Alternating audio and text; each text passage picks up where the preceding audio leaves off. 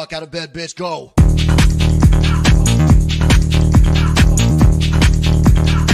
Get up, get up, and they got go.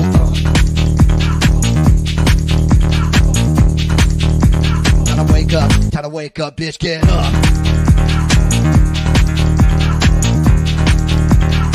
get up, get up. Get up.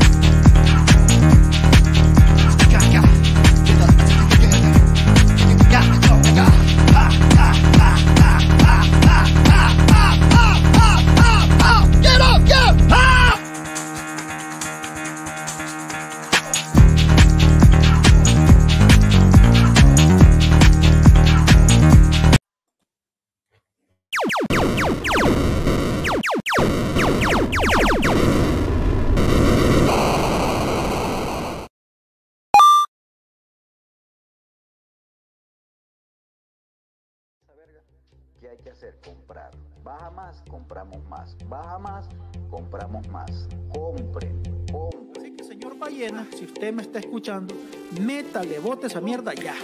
Y nos vamos a Que se vaya a los, a los, ¿qué? A los 3.000, 3.500, 4.000, que se vaya la madre. Y compramos. Compramos, Baja más, compramos, baja más, compramos. baja más. Compre no jodas. Esto es para comprar abajo. Que se vaya la madre. Compramos. Y compramos. Si nosotros estamos listos para compramos. Eta, eta, eta, tramo. Eta, eta, eta, tramo. Eta, eta, eta, tramo. Eta,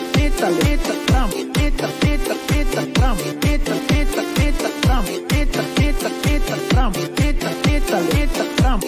Baja más, Tramo, baja más, tramo, baja más. tramo, No se asuste, no se asuste. tramo, Baja más, tramo, baja más, Ram, baja más. Ram, lo baja así que los chinos nos van a saber. Ram, Ram, Ram, Ram, Ram, Ram, Ram.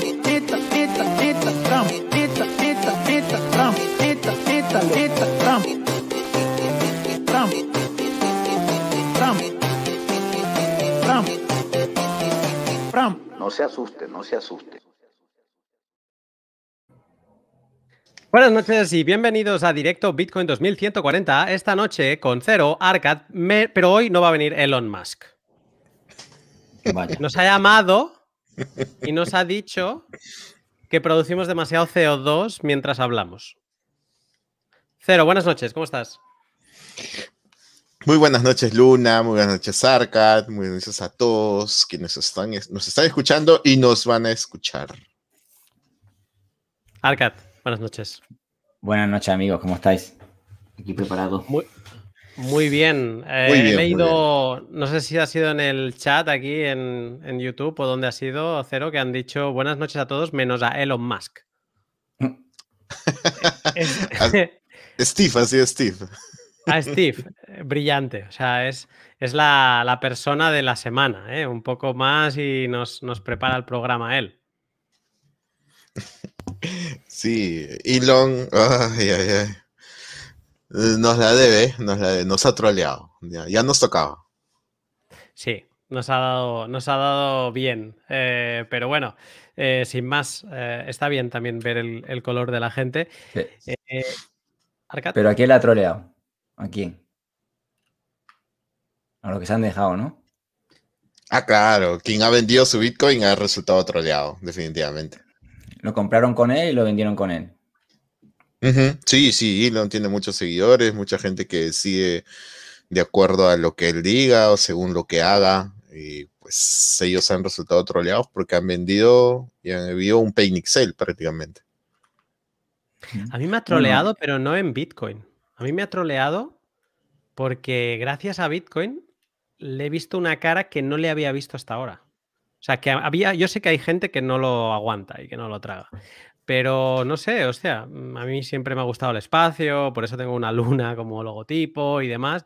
Y este tío que, que nos llevará a Marte y todas sus empresas, como las ha tirado adelante, hostia, un tío que me quitaba siempre el sombrero. Pero esta jugada en general, ya no porque baje el precio, oye, que baje el precio, es, pues, da igual, si el precio, Bitcoin doesn't care. Eh, lo que no he acabado de entender es cómo tú mete- ah, metes una inversión de cuánto fue, 1.500 millones de dólares. O sea, metió una barbaridad de dinero. ¿Y qué pasa? ¿Que no sabías que Bitcoin consumía electricidad? Tus coches que consumen, em, no sé, aire. Sí, pero la, la cosa es que no ha vendido nada. Ha dicho que no quiere eh, promover que haya transacciones por el- la contaminación, pero al fin, al fin y al cabo son intereses que tiene él para su empresa.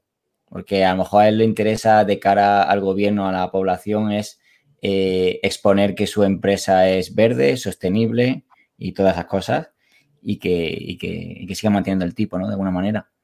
Y quién sabe, quién sabe si ha ido por ahí para tener luego, de- para estar bien de cara al gobierno, a los medios de comunicación. Pero yo sigo con el, con el Bitcoin guardado así. Y, Sí, pero y vendió una a parte. ver si. ¿Eh? Vendió una parte ya, ¿eh? ¿Pero ahora o hace tiempo? Hace una semana. No, hace, hace en el primer trimestre, porque se publicaron Claro. las cuentas, creo, Sí, y ahí y había vendido, ha ganado más dinero Claro. con Bitcoin que con Tesla. Exactamente, sí. Y a saber, lo- a saber los Sí, sí. intereses que tiene económicos. mm, lo Porque otro es que... Sí, continúa. sabiendo la influencia que tiene en los medios y en, la- en las personas a la hora de, de comprar y vender Bitcoin, eh, puede, hacer- puede haber hecho una manipulación como ha hecho con Doge, como ha hecho otras veces. O sea que no es la primera vez que le han llamado la atención. Mm, otro es que eh, la primera trolea a, a Bitcoin fue este tema que ustedes están comentando de la venta de 200 millones. Eh, y el- con la justificación de que es prueba de liquidez, de, de liquidez. Pero qué mejor prueba de liquidez si pudiste comprar 1.500 millones. O sea, ¿de qué prueba de liquidez me estás hablando? Dice Antonio que vendió poco, apenas un 10% de la posición. Pues bueno, pues ganó con eso, ganó más que vendiendo Mm. coches. Sí, claro que sí. Em, oye, que lo done. Si contamina, que lo done. A Bitcoin 2140, por ejemplo. Se lo aceptamos. Cero, ¿de qué vamos a hablar esta noche? Bueno, hoy tendremos en la primera parte, estaremos conversando sobre justamente los foods, FOMOS y fake news en Bitcoin. Eh, luego Bitcoin y la energía y estaremos, estaremos cerrando sobre, conversando sobre algunos tweets que nos han gustado y que se han publicado durante esta semana. Arcad, que estaremos hablando contigo. Estás muteado. ¿Está muteado o está... dando Ahora, su- ahora, ahora. Ah, vale, vale. Vale. Eh, bueno, voy a hablar de un tema que se titula Las posibilidades del, seudónimo. Y bueno, vamos a explorar eh, la importancia que va teniendo cada vez más el, el tener un- una segunda identidad o tercera identidad digital en Internet y vamos a ver cómo la tendencia va hacia allá. Perfecto. Y luego no sé, porque cada vez se nos está yendo más de madre el directo. eh, si nos queda algún hueco, hablaremos de. Abriremos una de las propuestas que está encima de la mesa de mejora de, de BISC, que es SISC. Y explicaremos qué es y qué, cómo podemos formar parte de, de este experimento que se está llevando a cabo ahora mismo. Pero bueno, como hay mucha tela por cortar, si te parece cero, todo tuyo. Antes de empezar, Luna, no te preocupes, que si no hay hueco, creamos espacio. Vamos Venga. compartiendo pantalla. Me ha sonado eso, donde comen dos, comen tres. Perfecto. Ajá. Y vamos compartiendo pantalla. Eh, muy buenas a ¿Estás todos. seguro? Sí, sí, claro que Compartimos, sí. ¿eh? Venga, va. Compartimos pantalla, muy bien, por favor. Muy buenas a todos y bienvenidos al 72 segundo programa de Directo Bitcoin 2140. En la primera parte estaremos conversando sobre los foods, FOMOS y fake news en Bitcoin. Luego, Bitcoin y la energía. Y estaremos cerrando conversando sobre algunos tweets que nos han gustado durante esta semana. Sin más que agregar, comenzamos. Los, los Bitcoin Foods y FOMOS, una larga lista de noticias que generan miedo, panic sell, sell y sobreestimación. Durante los 12 años de Bitcoin, las noticias que han generado miedo y sobreestimación han sido recurrentes, sobre todo en Bull Run. Han habido muchos bulos, eh, narrativas en contra de BTC, especulación sobreestimada, etc. Muchos han generado ventas en pánico y compras que resultaron ser trampas para usuarios nuevos. Veremos algunas dentro de esta larga lista de desinformación. Empezamos en diciembre de 2010, uno de los primeros bulos. ¿Por qué Bitcoin no puede ser una moneda? De Underground The Economist. Luego, en mayo de 2011, ¿por qué Bitcoin fallará? De War. Luego tenemos The Forbes, en junio 2011. Entonces, ¿es el fin de Bitcoin? Luego pasamos a julio 2011. ¿Por qué Bitcoin fracasará como moneda? El Bitcoin está muriendo, se decía en agosto 2011. Luego pasamos a se acabó el juego de Bitcoin. ¿Dónde está la próxima moneda digital basada en humanos? Luego, eh, Reuters, eh, Business Insider, Insider, nos dice en noviembre, en noviembre de 2013, Bitcoin es una broma. En mismo noviembre, también Bloomberg nos decía que Bitcoin todavía está condenado. Wired, la, la, la revista digital de informática, nos decía que una vez que Bitcoin, una vez que se usa Bitcoin, no se puede volver. Y ese es su defecto fatal, haciendo alusión de que las transacciones de Bitcoin no son reversibles. Vaya error. Otra vez Reuters, un obituario temprano de Bitcoin en enero 2014. Empty Gox significa la perdición de Bitcoin. Otra noticia de Bloomberg en febrero de 2014. Luego saltando ya más adelante tenemos el China Bank en febrero de 2017. El hard destruirá Bitcoin y lo dividirá, y lo dividirá en dos de julio 2017. Bitcoin ha sido forqueado. ¿Y ahora qué sucederá? Agosto 2017. JP Morgan dice que Bitcoin es una estafa, septiembre de 2017. La psicología del FOMO no comprende, no, no compre Bitcoin, ya llegó a su tope, octubre de 2017 el gobierno chino podría apoderarse de todos los bitcoins. Diciembre de 2017. Corea del Sur prohíbe las criptomonedas. Enero de 2018. Y al día siguiente, el gobierno de Corea del Sur dice que no ha prohibido BTC. Enero de 2018. Jamie Dimon, presidente de JP Morgan, nos dice que se arrepiente de llamar estafa a Bitcoin en enero de 2018. Durante la caída nos decían, no se asuste, Bitcoin no caerá más, solo holdee. Febrero 2018, una clara trampa para compradores nuevos. El gobierno polaco pagará a youtubers para hablar mal de Bitcoin, febrero 2018. La cruz de la muerte de Bitcoin. Analistas técnicos de mercado dicen que Bitcoin podría seguir cayendo, marzo 2018. Bitcoin se mantuvo sobre 9 mil dólares, un nuevo amanecer para BTC, marzo 2018. Luego vimos que siguió cayendo. MTGOX volverá, devolverá parte de los bitcoins robados y provocará una caída del precio, mayo 2018. El Tether Food de Bitfinex, octubre 2018. India banea Bitcoin, mayo 2019. Capitulación minera de Bitcoin, octubre 2019. Ocurrió dos capitulaciones, dos noticias con capitulaciones mineras durante 2020 y una vez en 2021. El Tetherfoot reaparece enero 2020. Hubo doble gasto en la red de Bitcoin, noviembre 2020. Y la última, bueno, la antepenúltima, los mineros podrían censurar transacciones Bitcoin, mayo 2021. Tesla anuncia que ya no recibirá Bitcoin a cambio de sus autos hasta que BTC disminuya su emisión de carbono, mayo 2021. Quizá hayamos dejado en el tintero muchas noticias falsas de FOMO o FUT.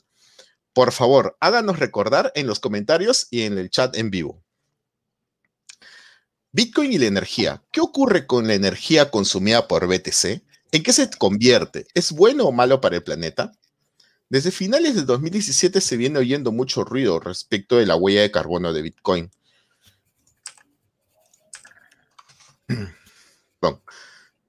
Eh, comenzaron diciendo que si la red consume más energía, de tal o cual, de tal o cual, más energía que tal o cual ciudad.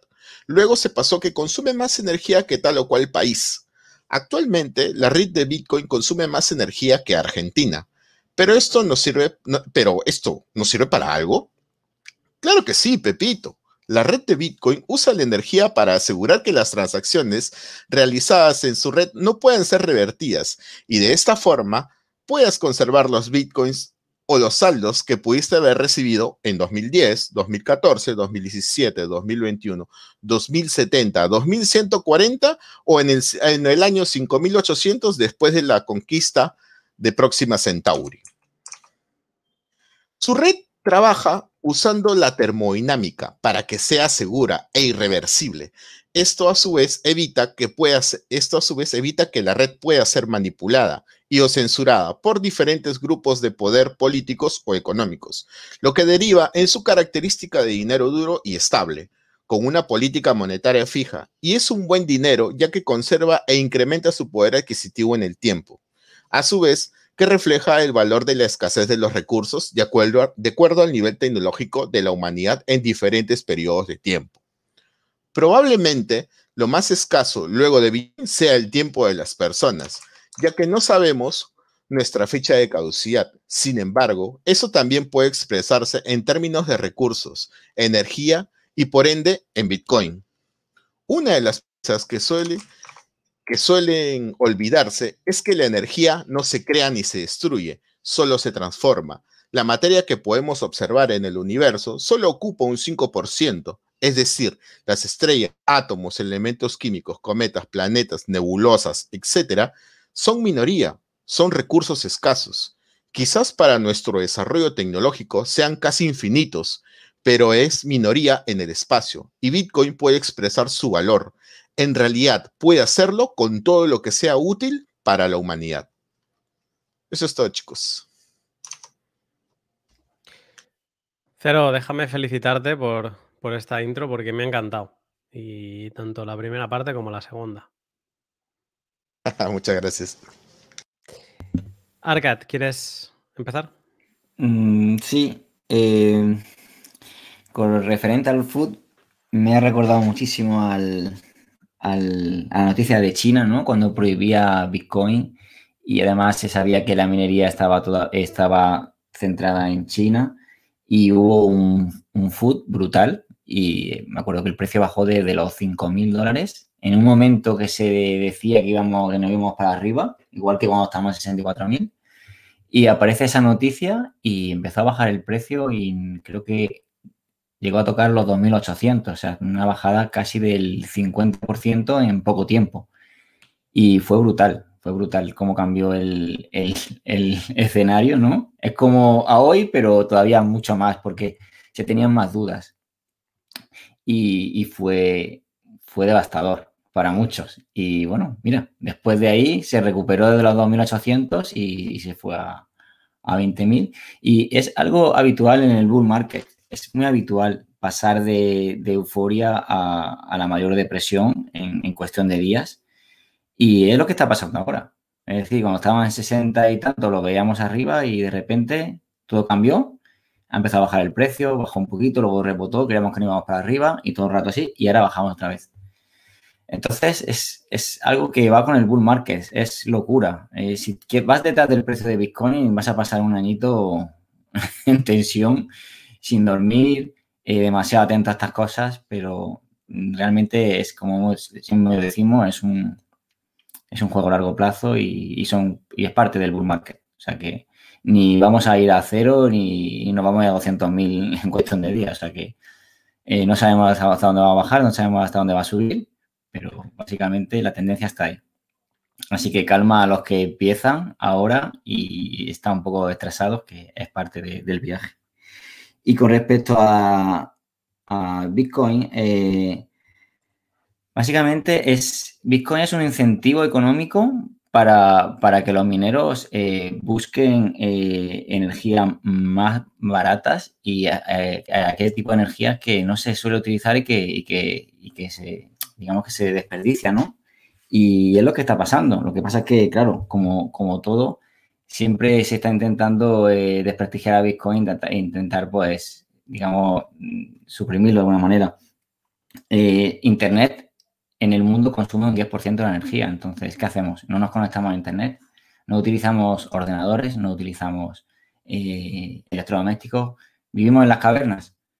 La cuestión es que todo esto faltaba un incentivo económico para que se buscase este tipo de, alternativas y energías, que es lo que va hacia, donde va Bitcoin en el futuro.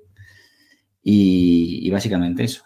Es clave el incentivo económico que tiene la minería para, transformar todo eso. Sí, he, puesto, he compartido el precio actual de Bitcoin. Estamos en los 49.000. Eh, no sé ni cuál ha sido el all-time high. Quizá lo, sabéis vosotros, pero creo que ha sido como 64.000, ¿no? Por ahí, más o menos. Sí, casi 65, 64.000 y pico.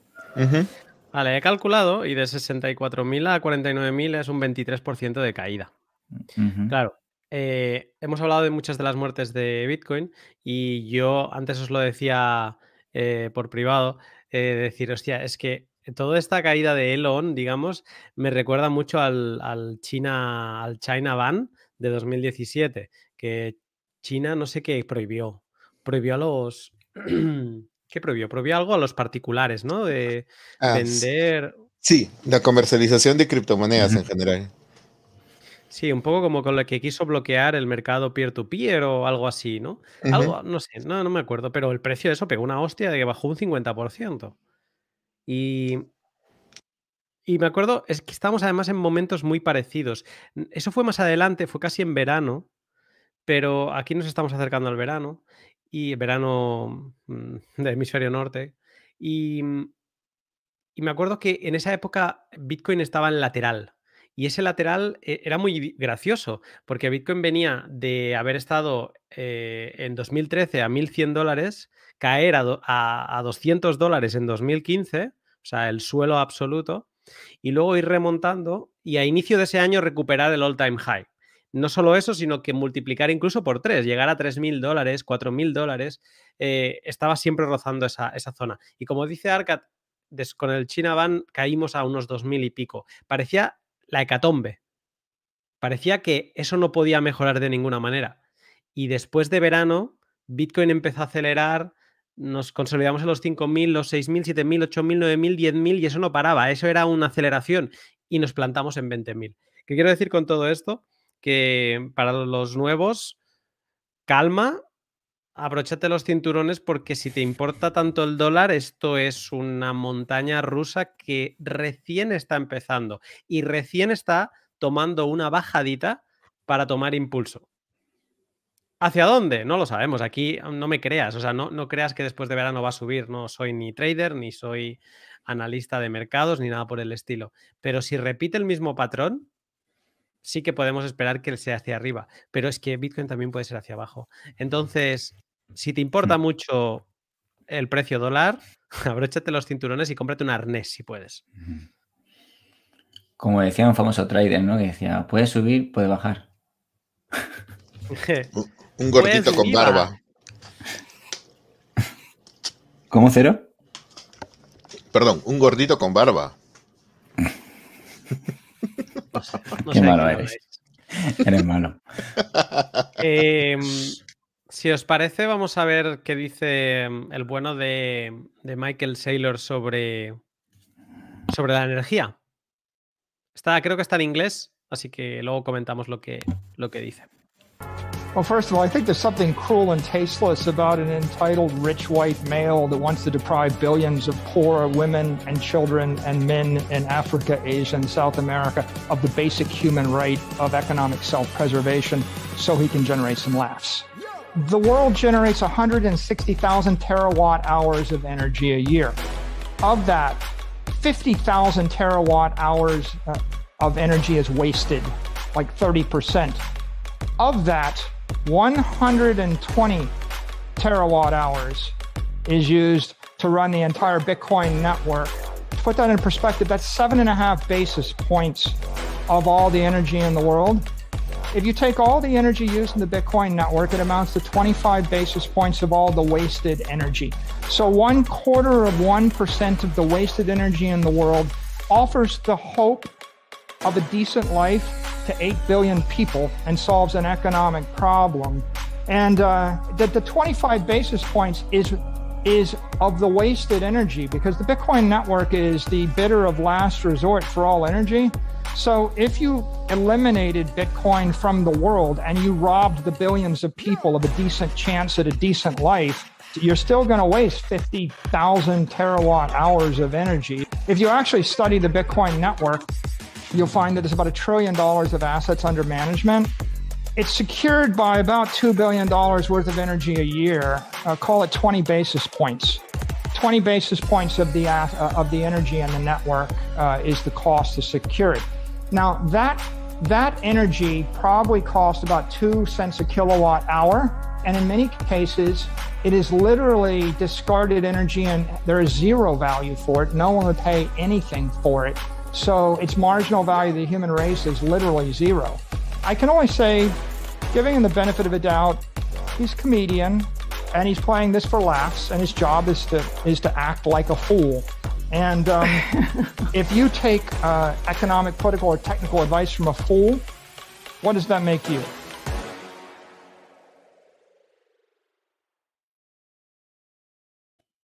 Eh, Michael Saylor se la ha pasado, ¿eh?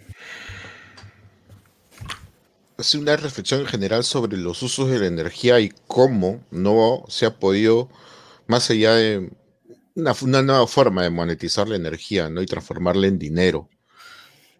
Y Es que está- es, es, disruptivo, pues, es- se te abre el cerebro. Es, es espectacular. Voy a hacer un resumen para, para los que no entiendan inglés. Eh, viene a decir que el mundo gasta al año 160 terava- teravatios hora en un año, sí, ya lo he dicho. De los cuales el 30% de esos 160 se, se- se malgastan, no se les da uso, ¿vale? Entonces, de- del 30% malgastado, pues un 25% de ese 30%, que creo que eran 7 puntos y medio, em, es la energía que consume Bitcoin. Y que lo que viene a decir Saylor es, ¿qué cuesta, o sea, qué es un 7,5% de la energía del mundo para la esperanza de muchas personas que no la tendrían eh, si tuvieran que contar con un sistema como es el, dólar, ¿no? O que, que controlan los bancos centrales de otros países. Y aquí él mencionaba antes gente del tercer mundo y demás, ¿no? Y luego también viene a decir que la gran mayoría de esta energía es energía de a dos céntimos eh, el kilovatio, que es energía que normalmente se, pues es de esta parte desperdiciada, que nadie querría, eh, se malgastaría, de hidroeléctricas, por ejemplo, y que entonces es una energía con cero valor, que Bitcoin pone en valor, porque Bitcoin dice, no, no, espérate, que ya, ya me vengo yo. Esta gente que habla de la energía de Bitcoin, ¿no ha visto cómo, cómo son las migraciones de los mineros en China? Cómo cuando la época de la lluvia pasa de una zona a la otra, cómo mueven todas las máquinas de un sitio a otro. Eh, ¿Qué lo hacen por gusto? ¿O lo hacen porque están buscando una electricidad económica? Una electricidad que es tan económica porque, sin, porque como nadie pagaría nada por ella, porque se malgastaría, pues por eso eh, se vende a dos céntimos. Que está, está claro que hay energía sucia que se gasta con esto. Pero esto ya es una cosa que añado yo. O sea, no pongamos el foco en la energía que gasta Bitcoin, pongamos el, el foco en si la energía que producimos en el mundo es limpia o sucia. Porque como bien decía Arcat, el 10% de la energía del mundo la consume Internet. ¿Qué culpa tiene Internet de que se produzca energía sucia?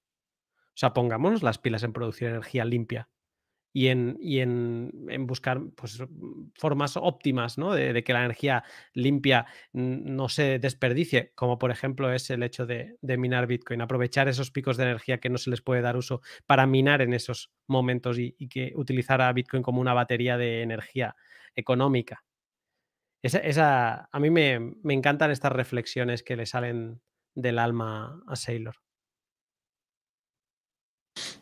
Eh, bueno, eh, por otra parte, eh, o sea, lo que hace la- el, uso de energía por parte de una, de una sociedad o una civilización de- eh, demuestra el nivel de desarrollo y de evolución. O sea, consumir energía no está mal, es parte de la evolución de las especies. En este caso, la especie humana ha evolucionado tecnológicamente y requiere o tiene nuevas necesidades y esas se cubren mediante el uso de energía. Es natural, es normal. Lo otro es que, eh, si no me equivoco, si, si hay personas de México por acá podrían eh, corregirme si cometo algún error, pero yo he leído que allá hay un caso en México de una persona que eh, que tiene, tiene un panel solar, ¿ok? Y estuvo produciendo energía. y tenía energía mixta, ¿no? Proveniente de la red eléctrica convencional y de su panel solar.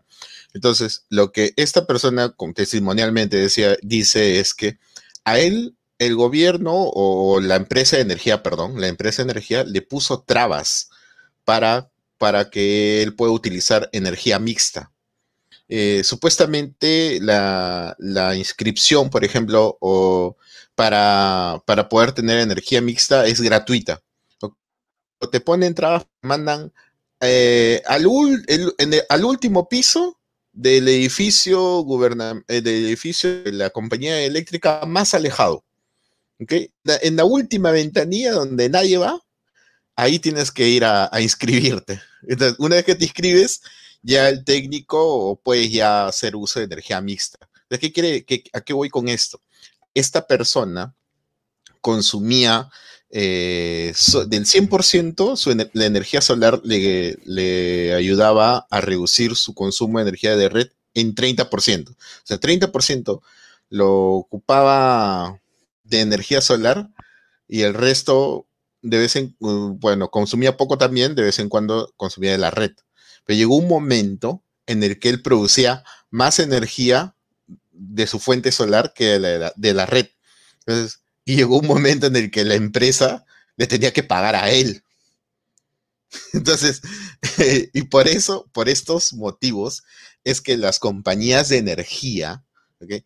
ponen trabas cuando uno quiere utilizar energía mixta o si una persona genera eh, energía independiente.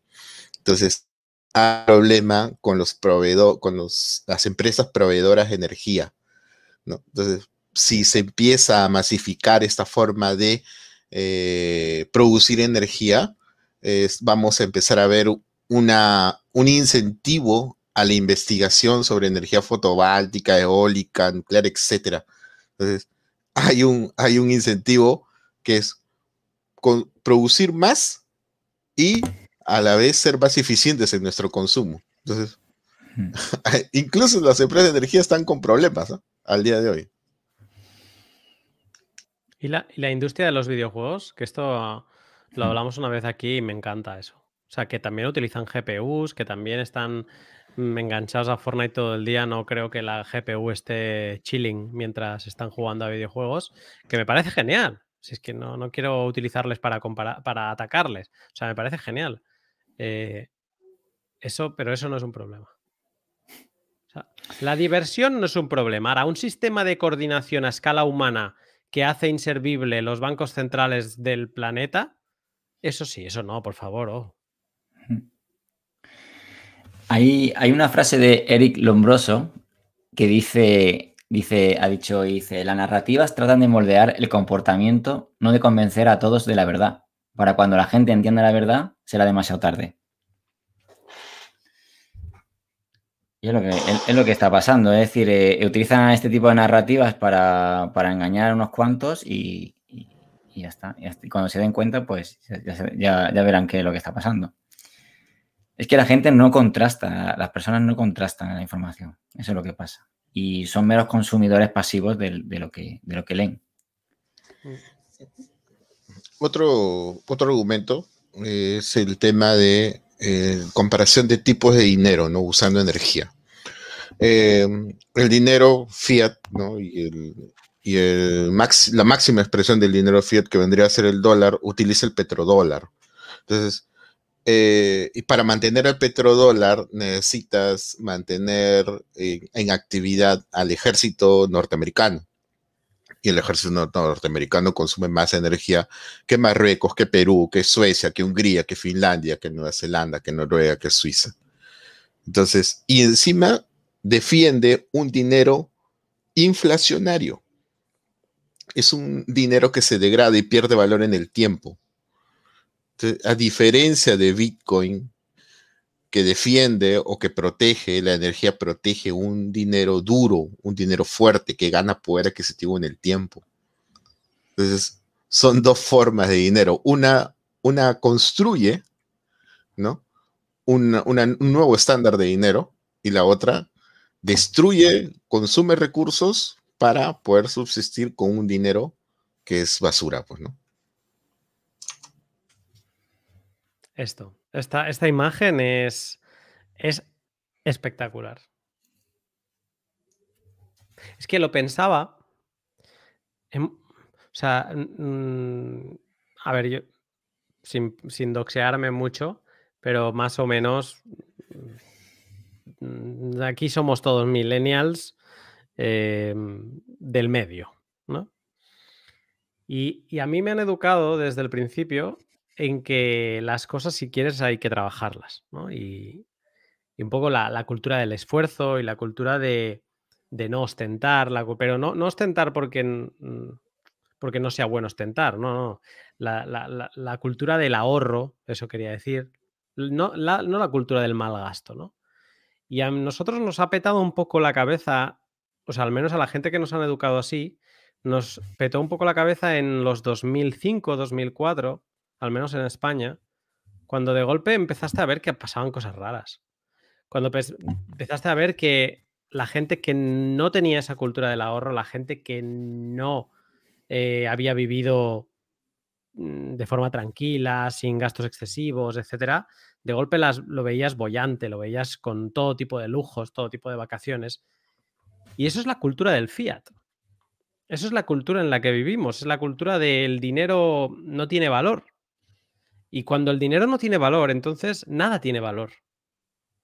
Y, el nada ya no son las cosas, no son las propias cosas que entonces empezamos a malgastar. Entonces eh, no nos importa eh, consumir y cuando vemos algo que está medio roto, pues lo tiramos y compramos otro. Eh, es porque es esa cultura fiat. Es compra, compra y además compra mal. O sea, compra cosas que se tiran. Toda la ropa que consumimos a día de hoy en, en tres meses está para tirar. ¿no? Y es esa cultura fiat. Hemos vivido no solo no, somos, no solo somos millennials por haber vivido la digitalización de sin Internet a con Internet, no, también hemos vivido parte de sin esta mentalidad de, dinero basura a mentalidad de, con dinero basura. Del 2005, 7, 8 en adelante, el que ahorra es tonto. El que se endeuda realmente es el listo, porque ha sabido ver que es la única manera de triunfar en, este modelo de dinero basura. Pero eso está tan mal. Eso es como decías tú ahora, es se ha cambiado tanto la narrativa que nos ha hecho tanto daño que ahora estamos en un proceso, gracias a Bitcoin, de desaprender todo lo que nos han ido metiendo en la cabeza.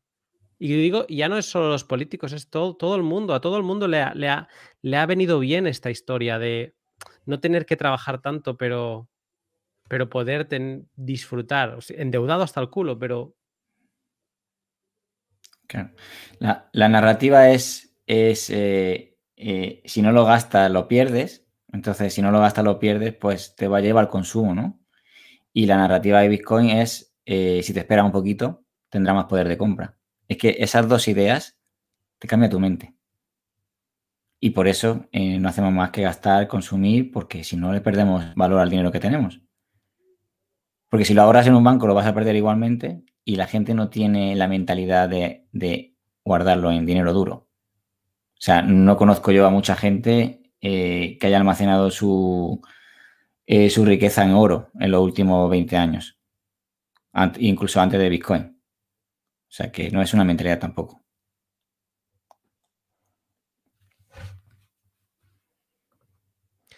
Cero. sí.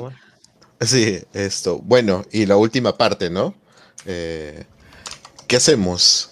¿Para qué nos sirve la energía en la red de Bitcoin, no? en la red eh, vamos a poder conservar valor en el tiempo. O sea, sea cual fuera el año, mientras la red siga trabajando, va a conservar ese valor, ¿no? Esa transacción que nunca gastaste, la vas a poder tener siempre en tu posesión, mientras tengas tú, obviamente, las llaves, ¿no? Entonces, la red de Bitcoin nos permite trabajar incluso casi de forma atemporal, ¿no? Podría decirse, ¿no? Mientras los humanos existan, probablemente exista Bitcoin. Mientras hayan recursos energéticos, mientras hayan recursos que nos permitan transformarlo en energía y trabajar con eso eh, y darle esa energía a la red de Bitcoin, vamos a poder poseer nuestros Bitcoins. Es más, creo que incluso solo haciendo uso de cálculos matemáticos. O sea, ya ni siquiera con la necesidad de, de máquinas. Mira, Arcade compartí esta semana un, un tweet con un vídeo en dos partes de una, no sé, no sé, no sé cómo llamarla. No sé si es profesora, no sé si es política, no sé qué es, pero que viene a hablar del, del tuit este de Eric Lombroso, de las narrativas, también de, de la economía y de y del problema del fiat absurdo en el que nos encontramos del- de los postureos eh, éticos, o no sé cómo llamarle. Que, que me parece que mucho lo de Elon ha sido un postureo moral, ¿no? Un, eh, un- bien queda. Ha hecho una jugada de, de bien queda. Pues eh, a, ver qué, a ver qué os parece. bueno, le formulan a nuestros niños y a nuestras niñas de primaria preguntas como ¿qué es invertir? ¿Por qué si invierto conseguiré más dinero? ¿Y cómo puede ayudarme un asesor financiero independiente, es decir, privado? Y bueno, les dice que lo correcto es guardar o ahorrar una parte de nuestro dinero, meterlo en la hucha y buscar maneras de que crezca. Por lo tanto, ahorrar no es suficiente. Lo que necesitamos es invertir. ¿Y qué significa invertir? Invertir dinero significa, entre otras cosas, prestárselo a alguien durante un tiempo de tal forma que a cambio me devolverá la cantidad que presté y un poco más, es decir, el beneficio. Cuando preste mi dinero, ¿debo tener algo en cuenta? Claro que sí. En primer lugar, ¿cuánto esperas ganar? En segundo lugar, ¿qué probabilidad hay de que te lo devuelvan y ganar lo esperado? Y en tercer lugar, el tiempo que tardarás en obtener el beneficio. Y puntualiza, sin ahorro o dinero no podemos invertir. Y si el ahorro no lo invertimos, poco a poco se lo comerá el monstruo de la inflación. Nos habla después del monstruo de la inflación y nos habla de él además con un ejemplo muy claro. No es el de las pensiones, es el de que la protagonista, Carol, se quiere comprar una bicicleta y entonces sabe el precio de la bici. Empieza a ahorrar, empieza a ahorrar, empieza a ahorrar y cuando va a comprar la bicicleta ya ha subido de precio y dice, si Carol hubiese invertido su dinero, probablemente a la hora de comprar su bicicleta hubiese tenido suficiente para ello y para el casco. Bueno, pues de esto va este libro tan bonito y luego Luego los maestros y las maestras que estamos intentando inculcar valores de solidaridad o de colaboración a nuestros niños y a nuestras niñas, pues creo que deberíamos cerrar el pico y hacerle caso a la banca y a las empresas privadas que el consejero de educación permite que entren. Hay muchísimas asociaciones y muchísimos colectivos que llevan muchísimo tiempo intentando entrar a dar charlas a colegios, charlas sobre el medio ambiente, charlas sobre educación sexual, charlas sobre violencia de género, charlas sobre prevención eh, de enfermedades de transmisión sexual y eso no. A esos no les abrimos la puerta. Ahora a la banca y a la empresa privada le ponemos la alfombra roja. Es completamente indecente. Pues bien, esto, señoras y señores, es lo que sus hijos y sus hijas tienen en cada uno de los centros públicos de Castilla y León. Que se vayan poniendo las pilas y pensando en ponerse a currar y no a ponerse a jugar, a imponerse a aprender, a socializarse, a convertirse en buenas personas, en asumir valores. Eso ya no. De locos. Wow.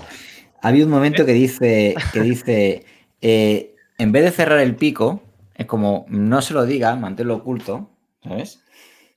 Y luego dice, eh, en vez de enseñar solidaridad y colaboración, que eso me, me lleva a mí a más impuestos, eh, habla de, de que no está explicando las pensiones, ¿no? Que es el, el mayor timo que tiene el Estado, no se lo, lo está explicando. Y, y luego, ¿qué más? Eh, cuando dice privado, eh, lo dice en mayúsculas como si fuese una barbaridad, ¿no? No, y es como todo enfocado a la solidaridad, todo el mundo en comunidad. Joder, es que me lleva, me lleva a un mundo feliz. También esas cosas. O sea que, Y luego con el tema, pues, claro, luego mete las narrativas, eh, violencia de género, eh, sexualidad, enfermedades, pues lo, típico. O sea, escandalizada por, por, enseñar a los niños sobre educación financiera. Increíble. primero de todo, desde aquí, desde nuestro humilde rinconcito de internet, déjame aplaudir y felicitar a quien sea que ha escrito esta, este libro mm, para la educación pública de Castilla y León. Mm, quizá no tengo memoria para acordarme cómo fue mi educación financiera en el colegio, pero creo que no fue bollante. Y las cosas que ha leído esta señora me ha parecido bastante interesante. En ningún momento ha hablado de la banca ni ha hablado de, de, de, toda esa, del sector privado. Ese libro simplemente ha explicado una realidad que es que por culpa de, como dice ella, de la inflación, por culpa de la inflación, el, o sea, por culpa de la inflación, que si lo pudiéramos extender sería por culpa de la inflación causada por el dinero basura que tenemos, pues tenemos que correr, ¿no? Nos obliga, igual que el Estado nos obliga a trabajar no sé cuántos días al año para pagar impuestos, pues el dinero basura que tenemos, que es por obligación, es legal tender, que diría en inglés, o sea, es, con el que tenemos, estamos obligados a pagar nuestros impuestos, pues ese dinero elegido por ellos nos obliga a su, a su vez a gastar tiempo libre en pensar qué narices hacemos con nuestro dinero para que no pierda poder adquisitivo. ¿Has visto tú en algún momento la banca privada o la, empresa privada en esta frase? En ningún sitio. De hecho, como todo esta, em, este ecosistema eh, donde también se, ven finanzas descentralizadas, siendo las finanzas el hecho de dar algo para recibir un interés a cambio o pedir prestado y pagar un interés por ello, eh, se pueden realizar entre particulares. Esta señora lo que está exponiendo en este vídeo es una falta de cultura financiera que, o sea, ella lo que pretende es igualar a todo el que viene a su incultura financiera. Y, quiero quedarme ahí. O sea, quiero esperar que simplemente sea un, deseo inconsciente, no un deseo consciente de convertir a la gente en, estúpida en que no tengan ni idea de cultura financiera y que simplemente el sistema se pueda seguir aprovechando de ellos. En, el vídeo, es que las palabras son peligrosas, ¿eh? y sobre todo para un niño. En el momento, ha dicho, hay un momento he dicho, eh, le enseñan educación financiera en vez de enseñarle a ser buenas personas. Es que tiene que ver una cosa con otra. ¿no? Es decir, el, el subconsciente de un niño se forma, es una esponja si tú asocias el dinero a, algo malo, ese, niño se va a desarrollar con una mentalidad de pobre, básicamente. Y, eso es lo, que interesa, para que luego seamos dependientes. Que la forma de decir las cosas y las palabras a un niño es muy importante. Y no sé si esta persona lo hace con... Eh, es porque lo, cree así o porque está manipulando, pero eh, hay que tener mucho cuidado con lo que se dice, porque no puedes, no puedes decir una cosa u otra. No es, tienes dinero y es como eres mala persona, ¿no? Y hay que tener mucho cuidado con eso. Es, incluso a veces da la impresión de que es un desincentivo a la meritocracia, ¿no? O sea, vamos, yo trabajo o por algún motivo, pues X, eh, obtengo eh, dinero por, eh, qué sé yo, alguna herencia, o porque gané la lotería, o porque pues tuve una pizca de suerte, o simplemente me puse a trabajar duro y vi una oportunidad, la tomé y obtuve un beneficio. O sea, porque uno, un, grupo eh, relativamente reducido de personas tiene, tiene dinero, eh, es eh, y lo invierte para poder obtener algo más, es mala persona. O sea, porque tú haces negocios, eres mala persona. Y el principal es ser buena persona, tratar de compartir, lo que, sí me da a entender de que, que, le gustaría de que ese que tiene mucho lo pueda compartir con los demás. Pero pero bueno, podrías compartirlo tratando de hacer ayuda social, pero ¿para cuánto te puede alcanzar? En realidad es que ese, ese, tema de ayuda social ya corresponde a una, a una tarea por parte del Estado, ¿no? O sea, ya correspondería, ¿no? Y, bueno, pues de acuerdo a la recaudación tributaria, pues puede obtener fondos para ayuda social. Pero eso todo forma parte de, la economía, del ciclo económico, de los factores económicos. Si los factores económicos pagan sus impuestos, habrá ayuda social. Si no pagan los impuestos, o, si no hay, una, un pago de impuestos determinado, pues vendrá de la gente. Pero, pero no, no, no, no es un tema de que yo tengo que imponerlo o que está mal que yo obtenga dinero, o que soy mejor persona porque, porque qué sé yo, eh, eh, no tengo mucho. O, sea, es, un sinsentido, en verdad. no, no, no, le, no le encuentro mucho sentido a lo que hice, en serio.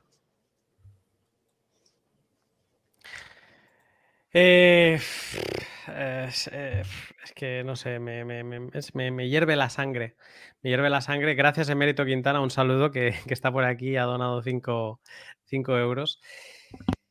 Eh, es que no tiene nada de sentido. Eh, algo que me, gusta mucho de, haber grabado pods con, con Pola Vieja, con, con Oscar Vara, eh, con Daniel, es que la frase esta es de Pola Vieja, ¿qué es la riqueza? O de Oscar, no me acuerdo.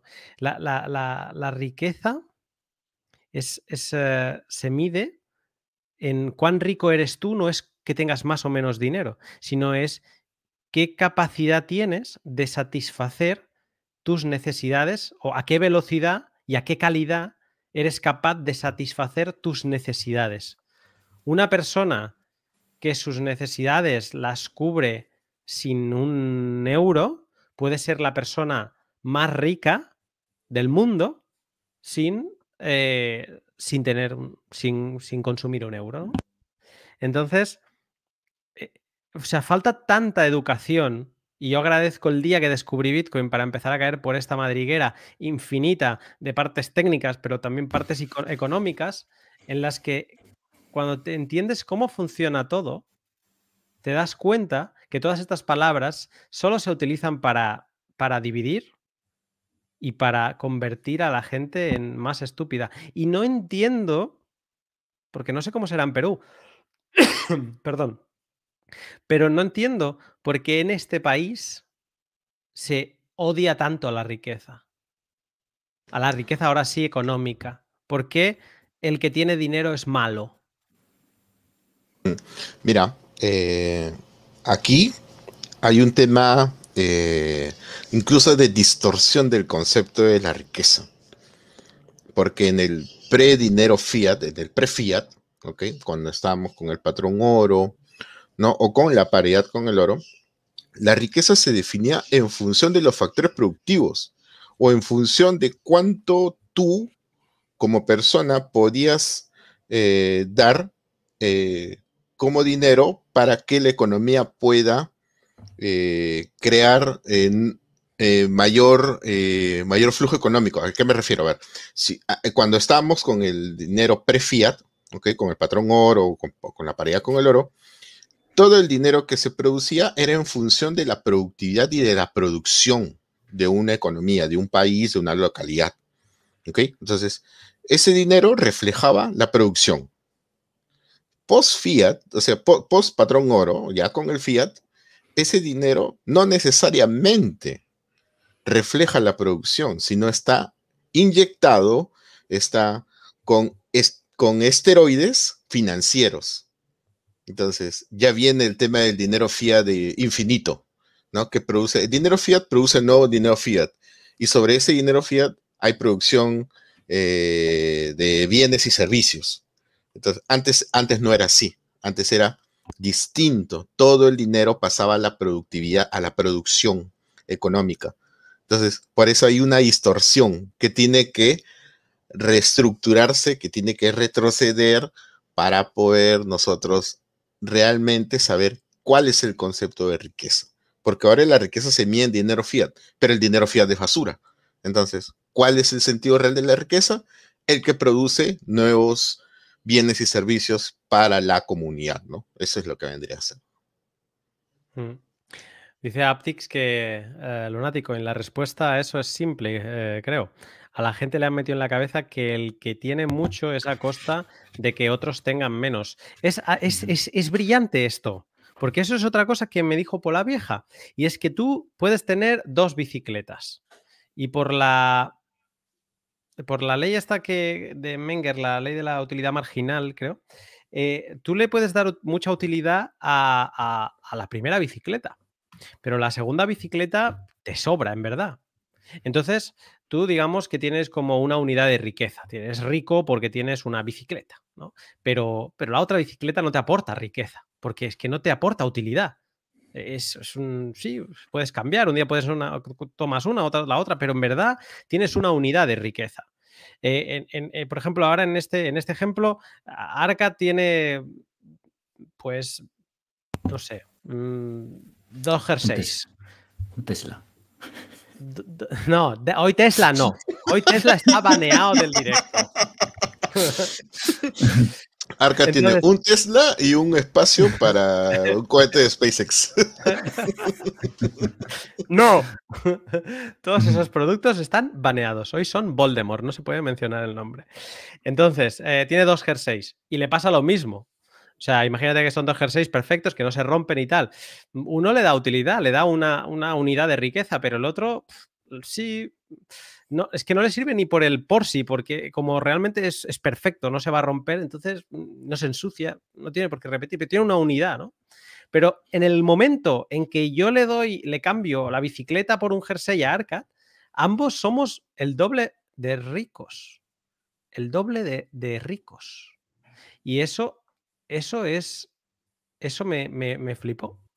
Porque es como que no hay aquello de redistribución del, de la riqueza. Si yo soy el doble de rico que el año pasado es porque he hecho pobre a alguien. No. No. No va así. La riqueza se. se tú eres capaz de crearla. De con este acto tan sencillo. Oye, dame tu jersey, yo te doy la bicicleta y, y desde ese momento somos doblemente ricos tú y yo. Tenemos dos unidades de riqueza. La energía, o sea, el dinero es energía y la energía se crea y no por tu crearla vas a quitarle a otro. Es la creencia que, que nos han metido en la cabeza. Creo que quizá a lo que intentan referirse, pero que no, encuentran las palabras, la forma como explicar, es que mucho, como se decía, ¿no? O sea, el dinero post-fiat ha generado eh, se ha generado en base a, incentivos y esteroides, ¿no? Impresión infinita, efecto cantillo, eh, información privilegiada, etcétera, ¿no? Eh, pero esto también ha generado que algunos tengan excesos y otros tengan carencias. Desde ese punto, lo que quizá intentan decir es que debería haber una redistribución de la riqueza. Perfecto. Debe haber una redistribución de la riqueza, de eso no hay duda hay muchos que tienen poco y muy pocos que tienen mucho. Perfecto. De eso sí, no hay duda. Creo que eso es a nivel mundial, un efecto mundial. Pero lo que no se puede hacer es intentar una redistribución de la riqueza con dinero basura. Con este dinero que tenemos, no se puede.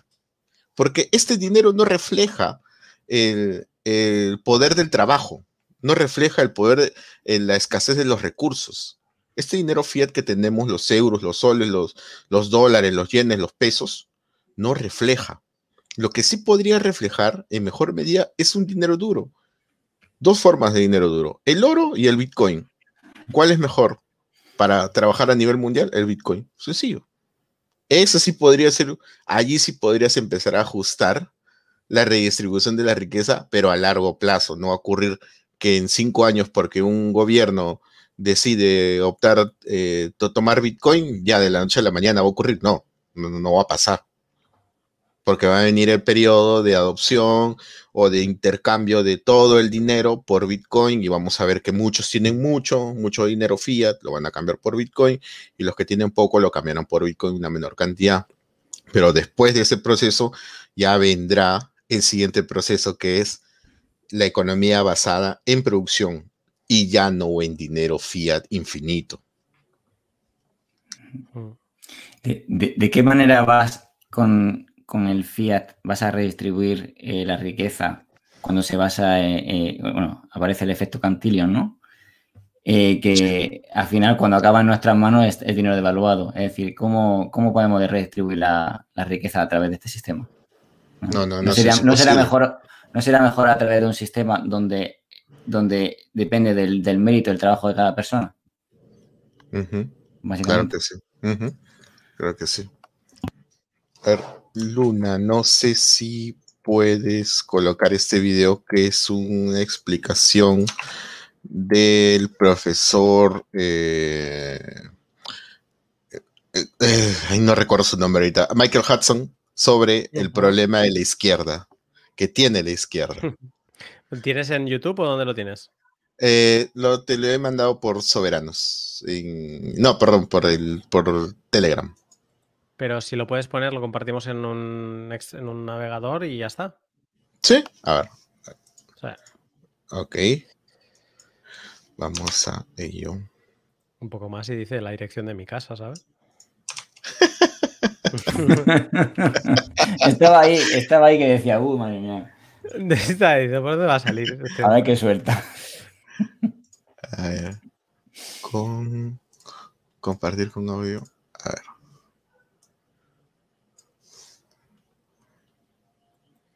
Ok, ¿está? Sí. A ver si se escucha. Dale. Uf, se escucha, pero ultra bajo. Muy bajo. Ok. Sí, está hablando en ultratumba. ¿Pero le ha dado volumen o no? Daba Sí, veía el volumen, pero bueno, se escucha muy, muy Bueno, bajo. Se digamos de- escucha. Como me lo has pasado, me lo has enviado a mi dirección postal, ahora voy a salgo un momento al buzón y, y miro de ponerlo aquí en StreamYard. No te preocupes. Eh, tenemos que ir pasando a las siguientes partes. Es muy interesante todo esto que estamos hablando. Están diciendo por el chat que, que, que está hablando Elon con Michael Saylor. Sí, están conversando ¿Pero y? En Twitter. en Twitter y le acaba de responder Elon con un con una con una ¿Podemos noticia de compartir el hilo? ¿Podemos compartir el hilo? A ver. Noticias sin live, ¿eh? ¿Sabes lo que me, ¿sabes lo, a lo que me parece news. este momento? Este momento es que, por cierto, tenemos que hablar de Matrix para la, ver la semana que viene. Eh, Me recuerda ese momento de Matrix de eh, Neo y Morfeo están luchando y que todos van ahí corriendo. a, la- a las pantallas a ver qué pasa. Pues es eh, Elon y, y Sailor están hablando, vamos.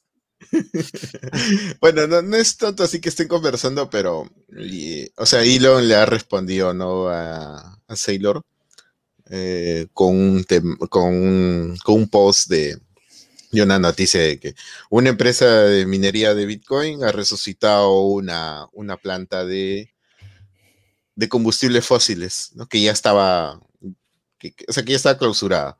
Entonces, como diciéndole, "Oye, ¿sabes qué? Esto no es tanto, no es tan, Bitcoin no es tan ecoamigable como dices.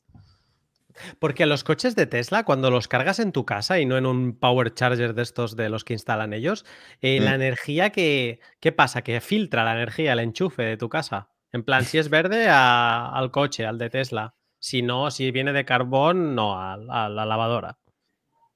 ¿Cómo, Este tío cómo- que- cómo- cómo saber? ¿Cómo, saben eso? Sí, no, no, no entiendo.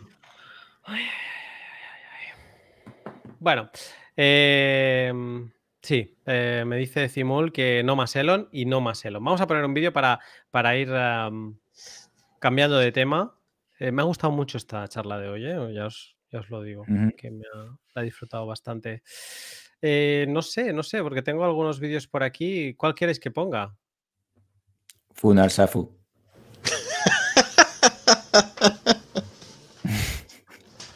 Esta semana Binance ha tenido algún momento en el que no se podían retirar fondos de Binance. Y obviamente cuando pasa algo así, siempre hay mm, conversaciones en voz baja en los pasillos. Pero, pero los que son de Binance y a los que apoyan Binance no les preocupa. porque los fondos están Sahu.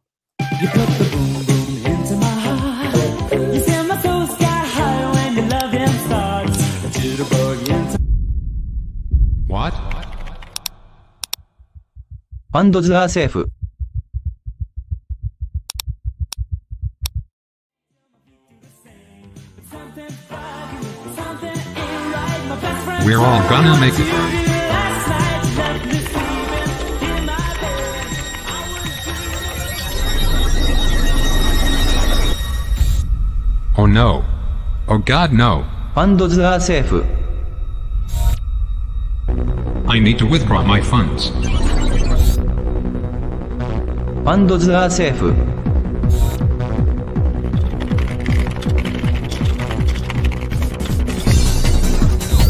Funds are safe.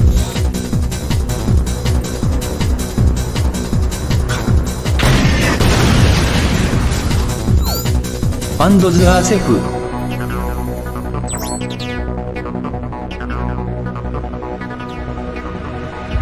ファンドズアーセーフ。ファンドズアーセーフ。ファンドズアーセーフ。ファンドズアーセーフ。ファンドズアーセーフ。ファンドズアーセーフ。ファンドズアーセーフ。ファンドズアーセーフ。ファンドズアーセーフ。ファンドズアーセーフ。ファンドズアーセーフ。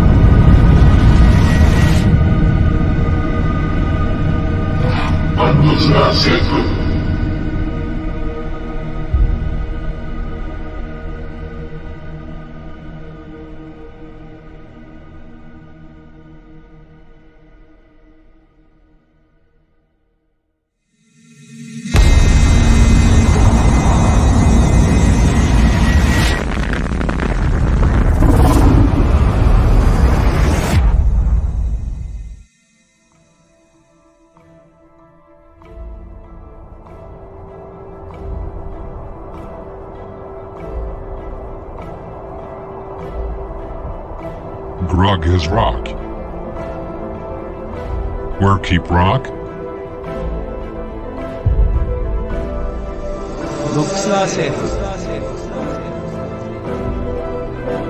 Rocks are safe.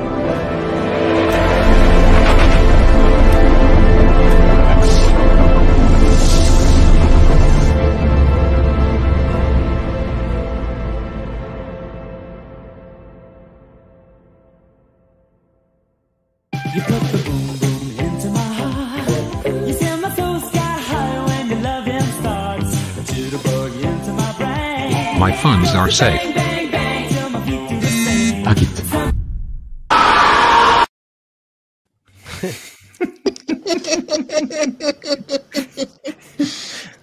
¿Cómo juega contigo, eh? Ay.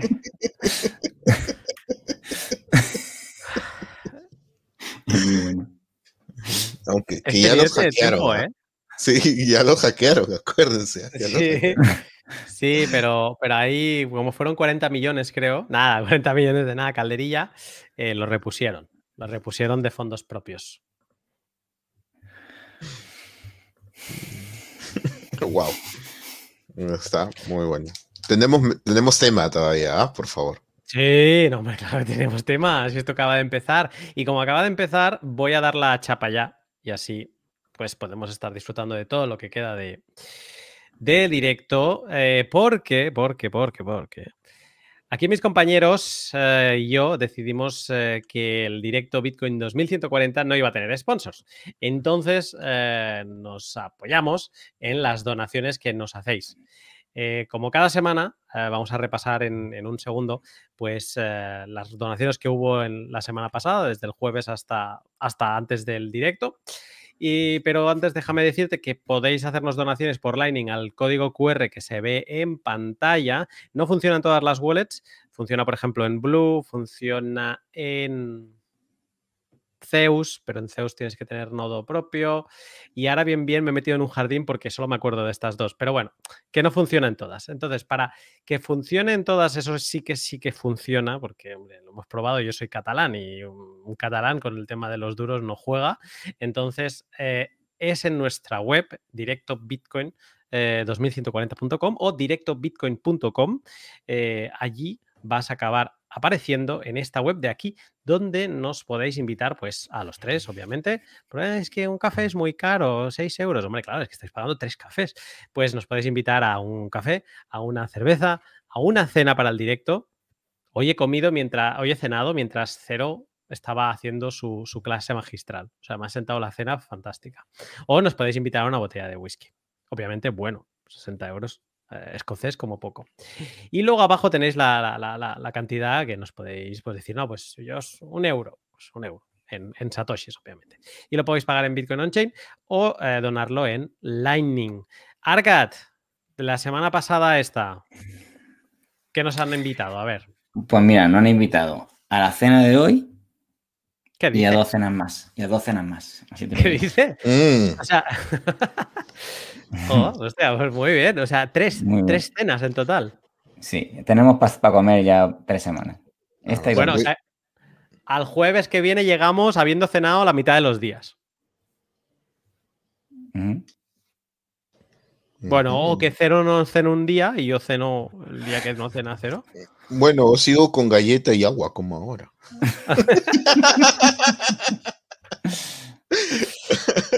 Bueno, pues muchas gracias a- a- por las donaciones. eh, sí, Por cierto, me ha dicho Antonio del grupo que si le saludamos nos hace una donación.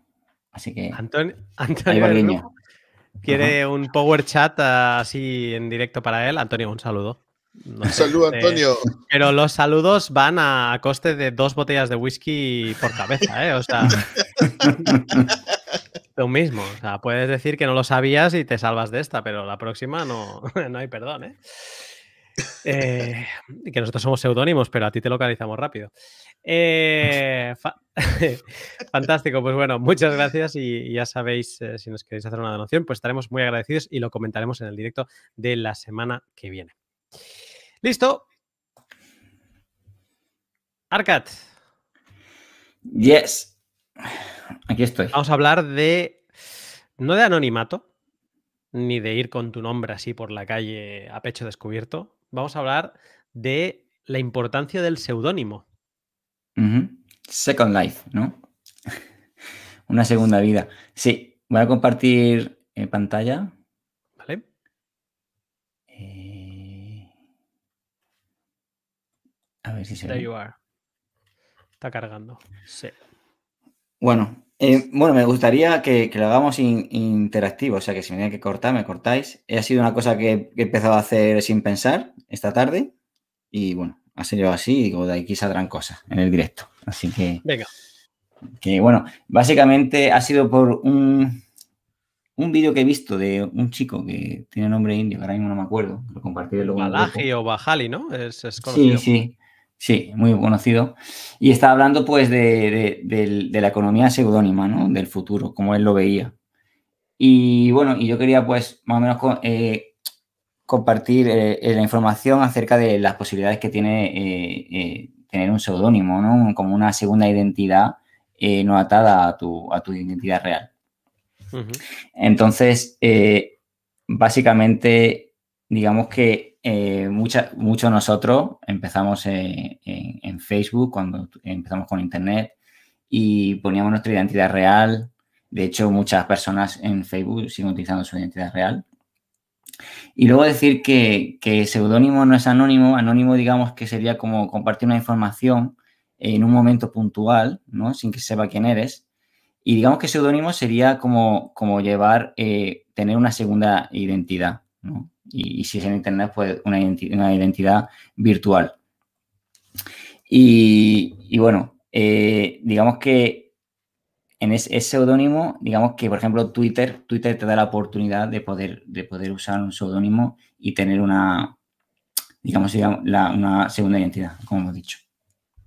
Eh, digamos que esto del seudónimo es algo que, que han estado, pues, digamos, desarrollando muchas veces, pues, eh, altos cargos del gobierno, ¿no? Pero hoy en día es, es mainstream, o sea, prácticamente todo el mundo, bueno, muchas personas, sobre todo eh, millennials o, generación Z, eh, digamos que, que tienen seudónimos, tienen su, su identidad en Instagram, luego tienen un seudónimo en otra cuenta de Instagram o en Facebook, o digamos que es algo que se está volviendo habitual. Em, seguimos aquí. Entonces, la idea es separar tu identidad, Mr. Anderson, por un seudónimo que sería Neo. Serían dos vidas diferentes en una. Una sería en el mundo físico real y otra sería a través, sería una identidad virtual eh, en Internet. Bueno, eh, en identidad real, pues bueno, usamos servicios muchas veces que son pues eh, oficiales, ¿no? Utilizamos pues, no sé, en nuestra vida diaria, seguridad social o cualquier dato que se nos requiera, pues nosotros lo vamos a compartir. Y luego también lo necesitamos en Internet, ¿no? Pues si uti- utilizamos un banco o si tenemos un perfil en LinkedIn o si tenemos eh, correo o cualquier cosa que esté relacionada con nuestra identidad y nuestra, digamos, eh, identidad laboral también, ¿no? Digamos que es la, la que solemos dar al público y la que, la que no conocen. Y luego, eh, la parte seudónima es la que desarrollamos en Internet, en la que no tiene nada que ver con nuestra, con nuestra identidad real. Y bueno, usamos, si es enf- enfocado a un Bitcoiner, pues se va a enfocar en, en- utilizar sistemas que le permitan mantener ese, digamos, ese- esa, esa privacidad, ¿no? Esa oscuridad en la red. Bueno, aquí a modo de ejemplo, pues, bueno, pues como comprar a través de BISC sin, sin eh, reflejar tu identidad, cómo comprar a través de Bitrefill, cómo recibir pagos anónimos, eh, cómo hacer pago a través de tarjetas prepago sin tu nombre, CoinJoins, utilizar Tor, eh, cartera de privacidad, Twitter, ProtonMail, etcétera. Eh, digamos que la importancia que tiene el seudónimo, digamos que es tan, tan importante como la descentralización, ¿no? Eh, y mientras que la red de Bitcoin, por ejemplo, es de- descentralizada, Satoshi utilizó un, un seudónimo. Entonces, eso significaba que el Estado no podía ir tras la persona que acababa de crear una red descentralizada, la cual tampoco podían frenar. Es decir, que esa mezcla en sí, digamos que hizo que Bitcoin esté donde está ahora mismo.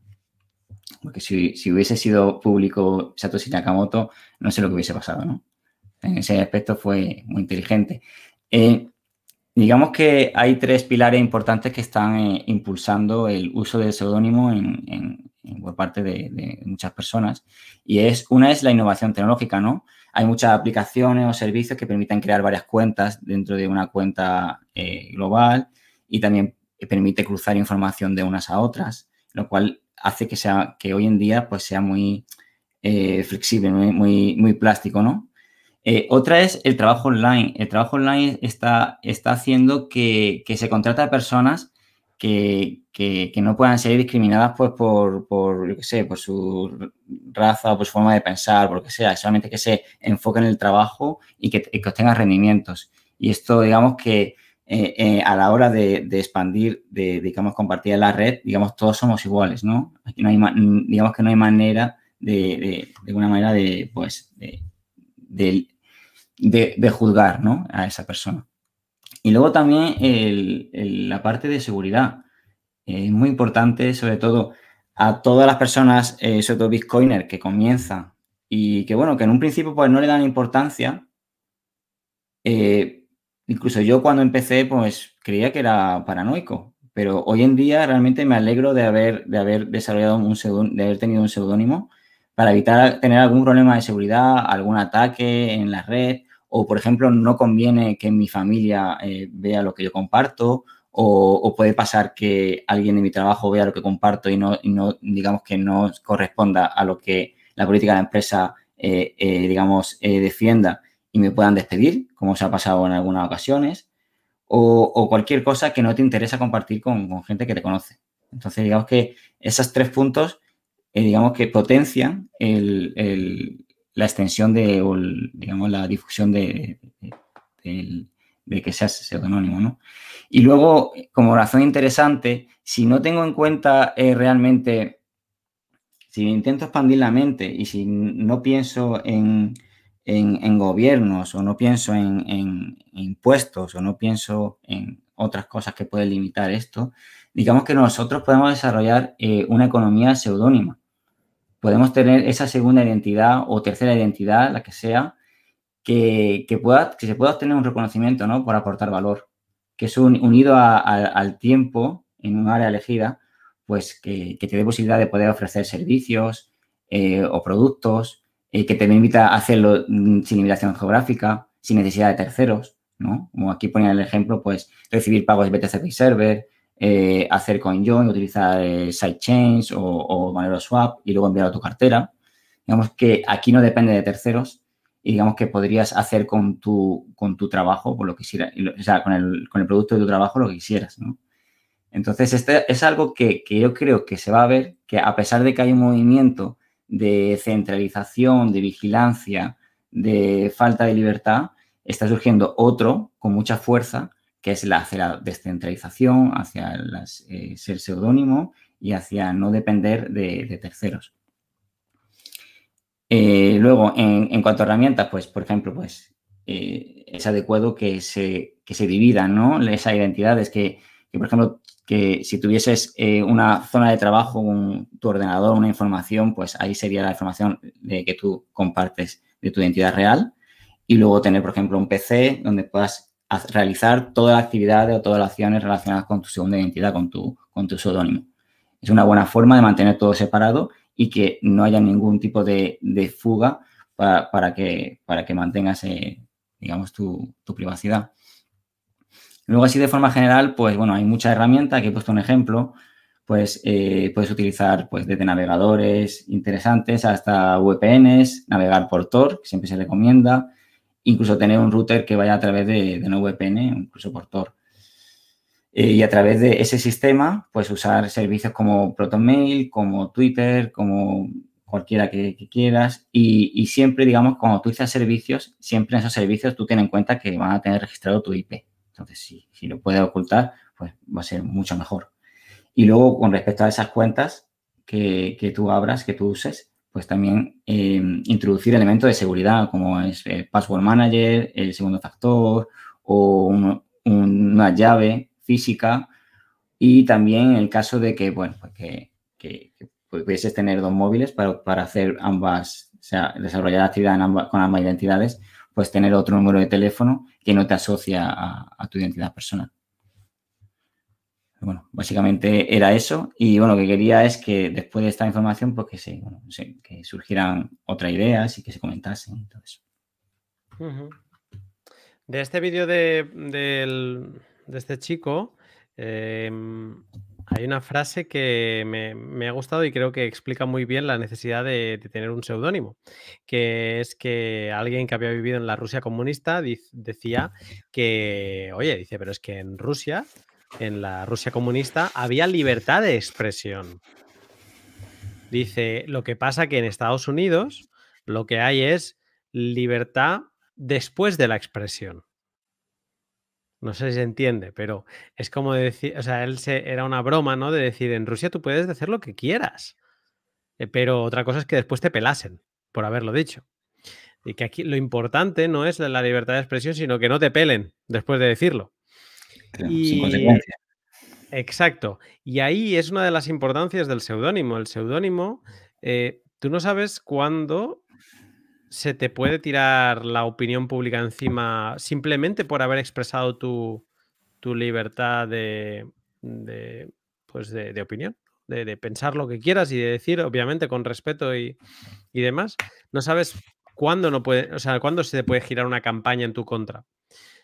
Un seudónimo en este caso puede servir como un cortafuegos, un stopper que detenga eh, una cosa así, donde tú puedas seguirte concentrando en, pues en tu día a día, en tu trabajo, en tu familia y demás, y donde ese seudónimo esté comiéndose todo el fuego de que ya sabemos cómo funciona todo esto con las redes sociales. O sea, se va enfocando a uno o a otro, y igual que hoy es Elon, pues, pues, eh, pues es la gracia de, un- de un seudónimo. Muy curioso que en el vídeo se explicase cómo la gente, muchos de los que utilizan seudónimos son los políticos, para exactamente eso, para para poder hablar con, con mayor libertad y un poco mantener su figura pública separada de, de esta otra identidad mm, ficticia, o sea, llamarla así.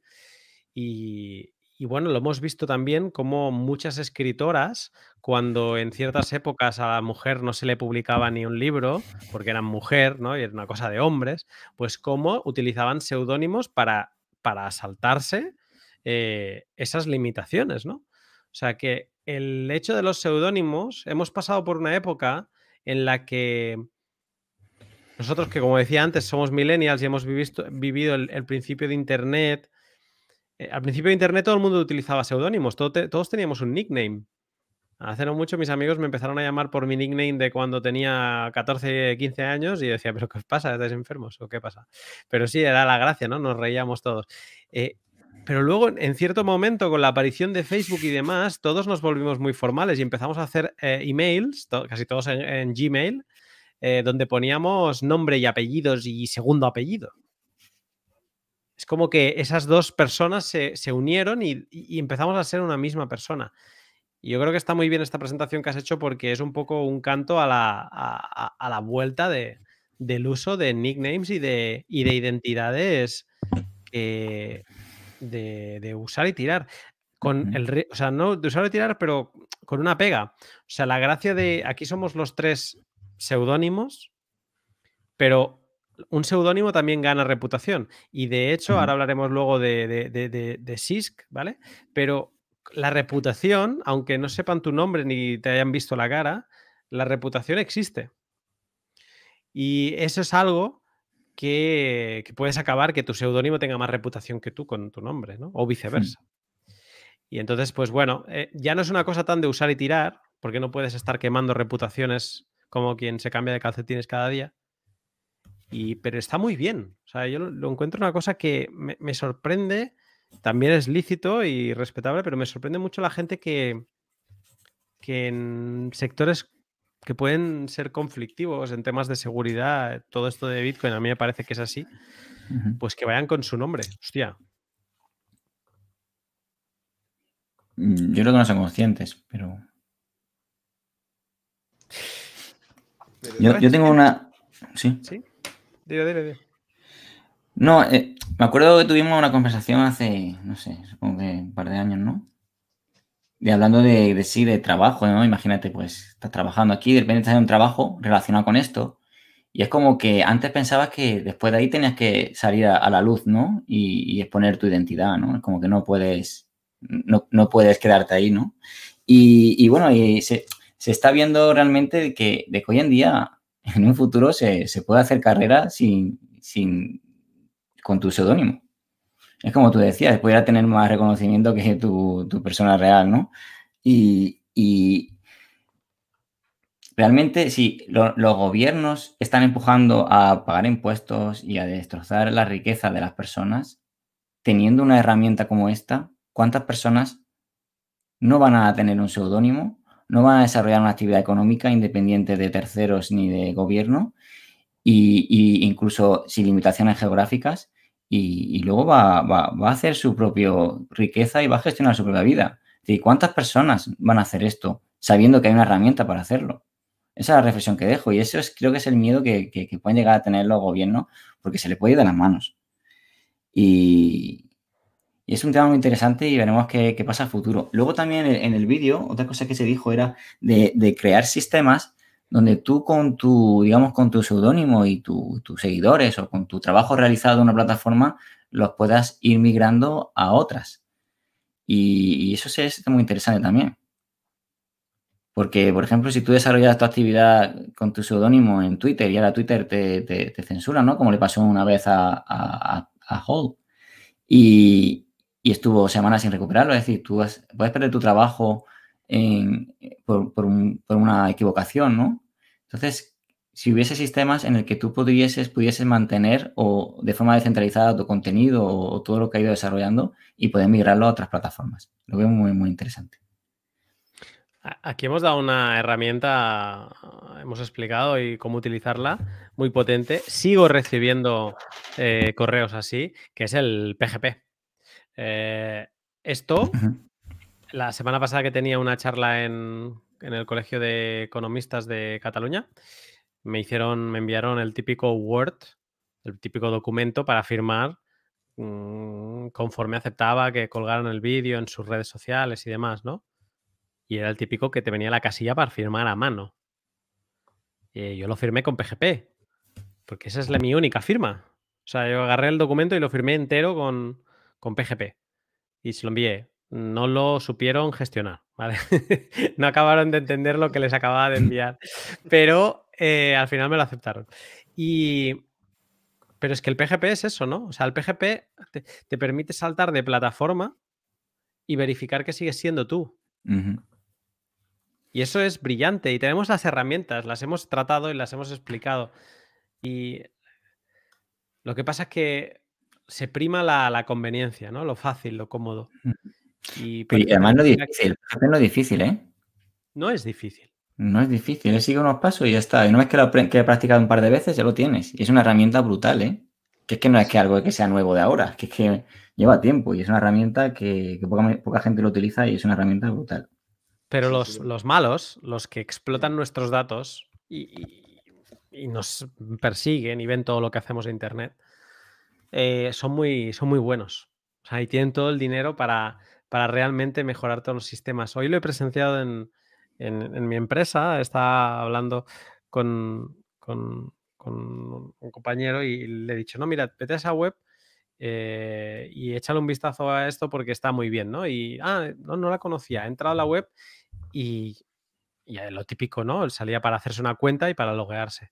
Ni corto ni perezoso le ha dado a loguearse con, con Facebook, ¿no? Y yo me he quedado loco porque eh, digo, claro, es que yo ni me lo planteo eso. O sea, yo me plantearía crear una cuenta que sí que es muy pesado. No, con email y tal. Es tan conveniente que en dos botones ya estaba dentro, no había tenido que hacer ningún tipo de formulario ni nada, que la gente tira por ahí. La gente tira por ahí. La pereza, pues. el user friendly, lo que siempre hablamos, la pereza, el user friendly, lo, lo rápido, las concesiones ¿no? que hay entre los, los trade-off del que todo sea fácil de usar y eres Gratis. fácil de identificar. Claro, gratis, fácil de identificar, fácil de usar, fácil de identificar. Esa pereza que nos, in- que nos van implantando y que nos van martillando todos los días, que sea fácil de usar, que sea fácil de usar. Y es que, como ya lo vimos antes y ya lo hemos dicho, la consigna es que la gente no piense. La consigna es que siempre lo tengan todo fácil y sean fácilmente rastreables, manipulables y puedas implantarles un chip de subordinación, ¿no? De eso se trata.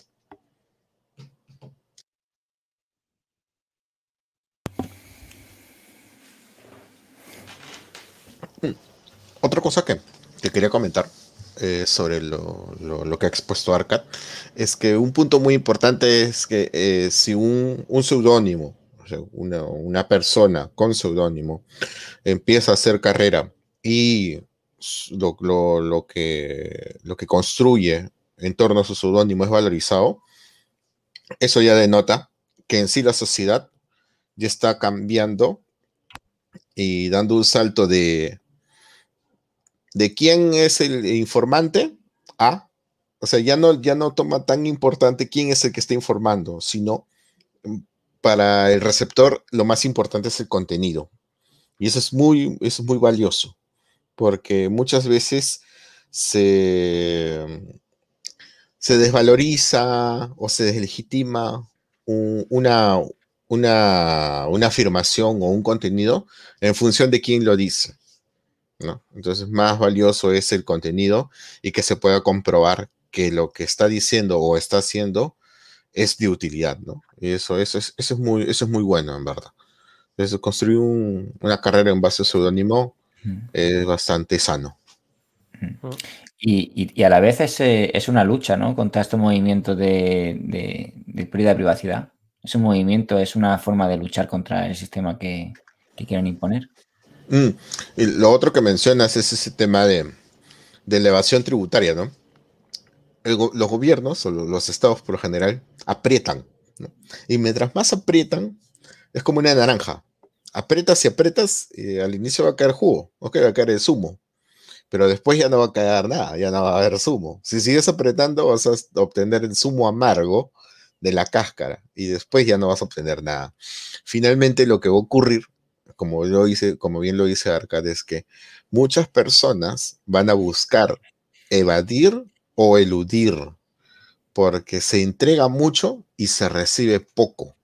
O sea, si yo pago 20, 30, 40% de mis ingresos en tributos, lo que mínimo que espero es algo que cuando yo me enferme o cuando tenga que ir eh, viajar por un camino rápido, eh, todo esté ya listo. O sea, yo me enfermo y me voy al hospital y recibo la atención y me dan las medicinas, porque ya se ha pagado por eso. O me voy en el camino y no tengo que estar pagando un peaje. Si me tengo que ir de una ciudad a otra, en la carretera no tengo que estar pagando peaje. Por eso estoy pagando mis impuestos. Entonces el gobierno nos va a seguir apretando, apretando, apretando eh, y no vemos retribución de la otra parte. Sencillamente la gente buscará escaparse como pueda y como sea. Y que, que sirva eh, como ejemplo que yo mm, me puse el Lunaticoin y no fui con mi nombre para, sin haber reflexionado sobre esto que ha explicado Arcad, para exactamente eso, para separar mi, mi empresa con de todo este camino que empezaba y no sabía dónde me iba a llevar. Y un poco para separar esas vidas. Y en cierto momento yo le había comentado a Arcat y Cero de, bueno, pues a lo mejor en cierto punto haré vídeos ya, me mostraré. Y, y no, o sea, no. Eso es cuando ahí, como había empezado sin reflexionar, pues podía haber tenido momentos de no entender bien, bien. Pero no, o sea, eso no va a pasar. Porque realmente lo que tengo ahora no tiene precio. Y lo bonito, mira, os voy a explicar una anécdota. O sea, hay gente que me. Que de la escena, de gente, invitados y tal, que me conocen y nos hemos visto y, y hemos ido a tomar algo. Y eso es lo bonito de la privacidad.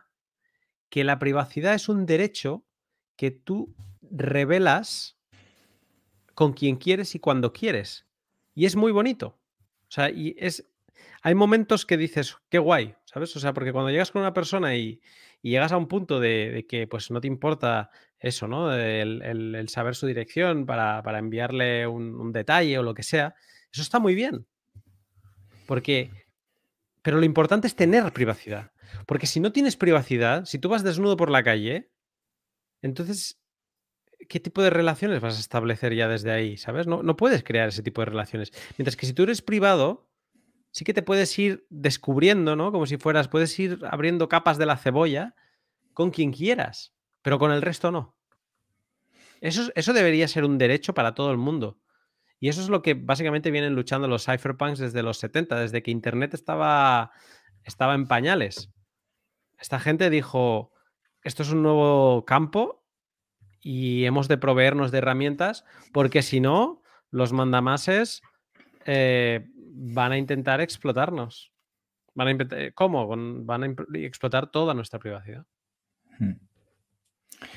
Hay una pregunta de, de Steve que dice, ¿no creéis que la red va en sentido contrario?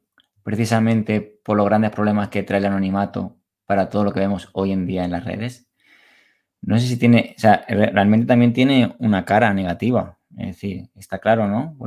Estaba comentando esta tarde con vosotros, es decir, todas las semanas hay ataques de ransomware de este en, en, el mundo. O sea, hay un caso o dos, ¿no? Este- esta semana ha habido un caso de que se pedía un millón de dólares al Departamento de Policía en, en esta- en Estados Unidos.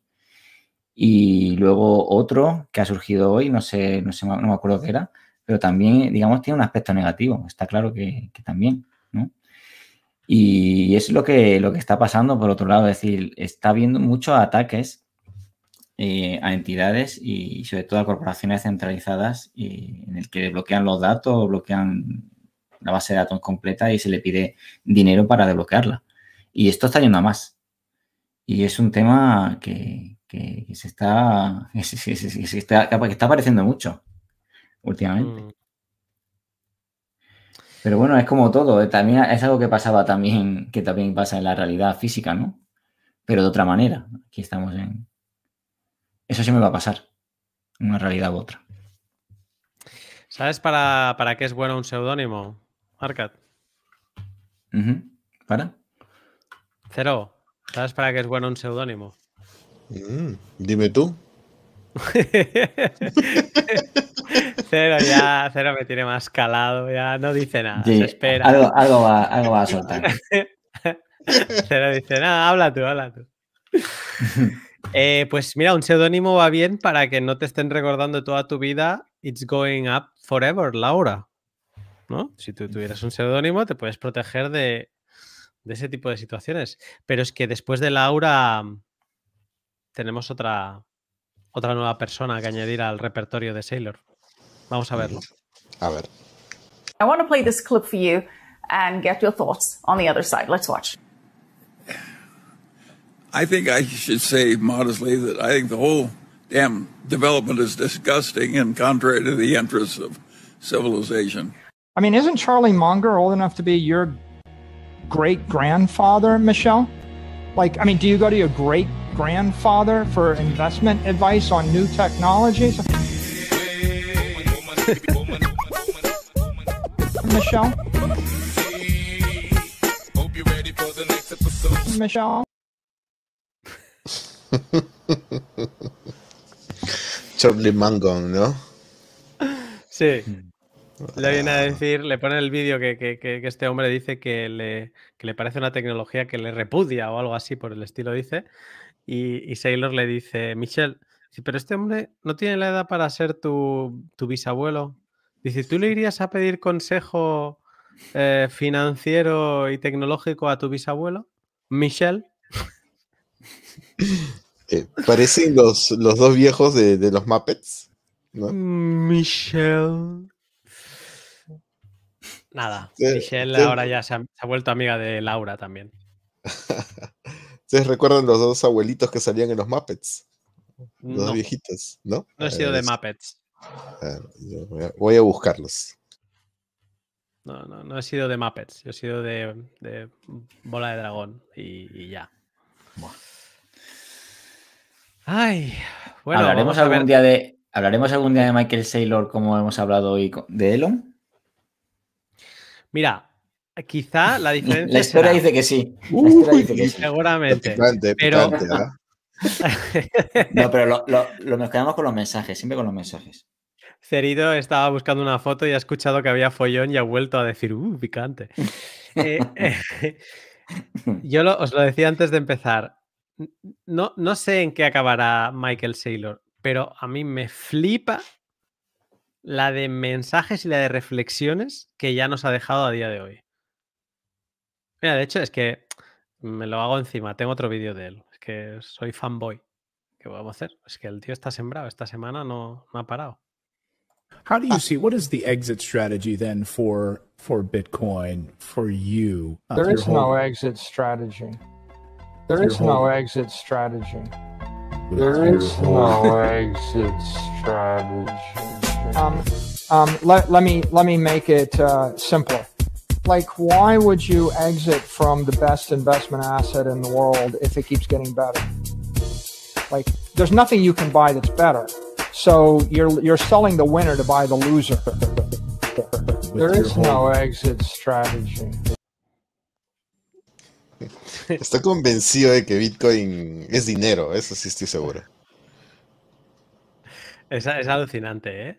O sea, lo que, aquí le preguntaban es, eh, oye, pero ¿cuál es la, la estrategia de salida de, de algo así como Bitcoin? Y él se pone a la defensiva, se le gira la cara, ¿no? Y dice, no, no, no, no hay exit strategy. O sea, eh, ¿por qué vas a abandonar el, el activo ganador? Dice, cualquier cosa por la que cambies Bitcoin es pasar del ganador al perdedor no hay estrategia de salida, porque estás en el caballo ganador, básicamente, ¿no? Tengo la foto, la pongo. Claro. Esta es una reunión, de, esta es la última reunión de Berkshire Hathaway 2021.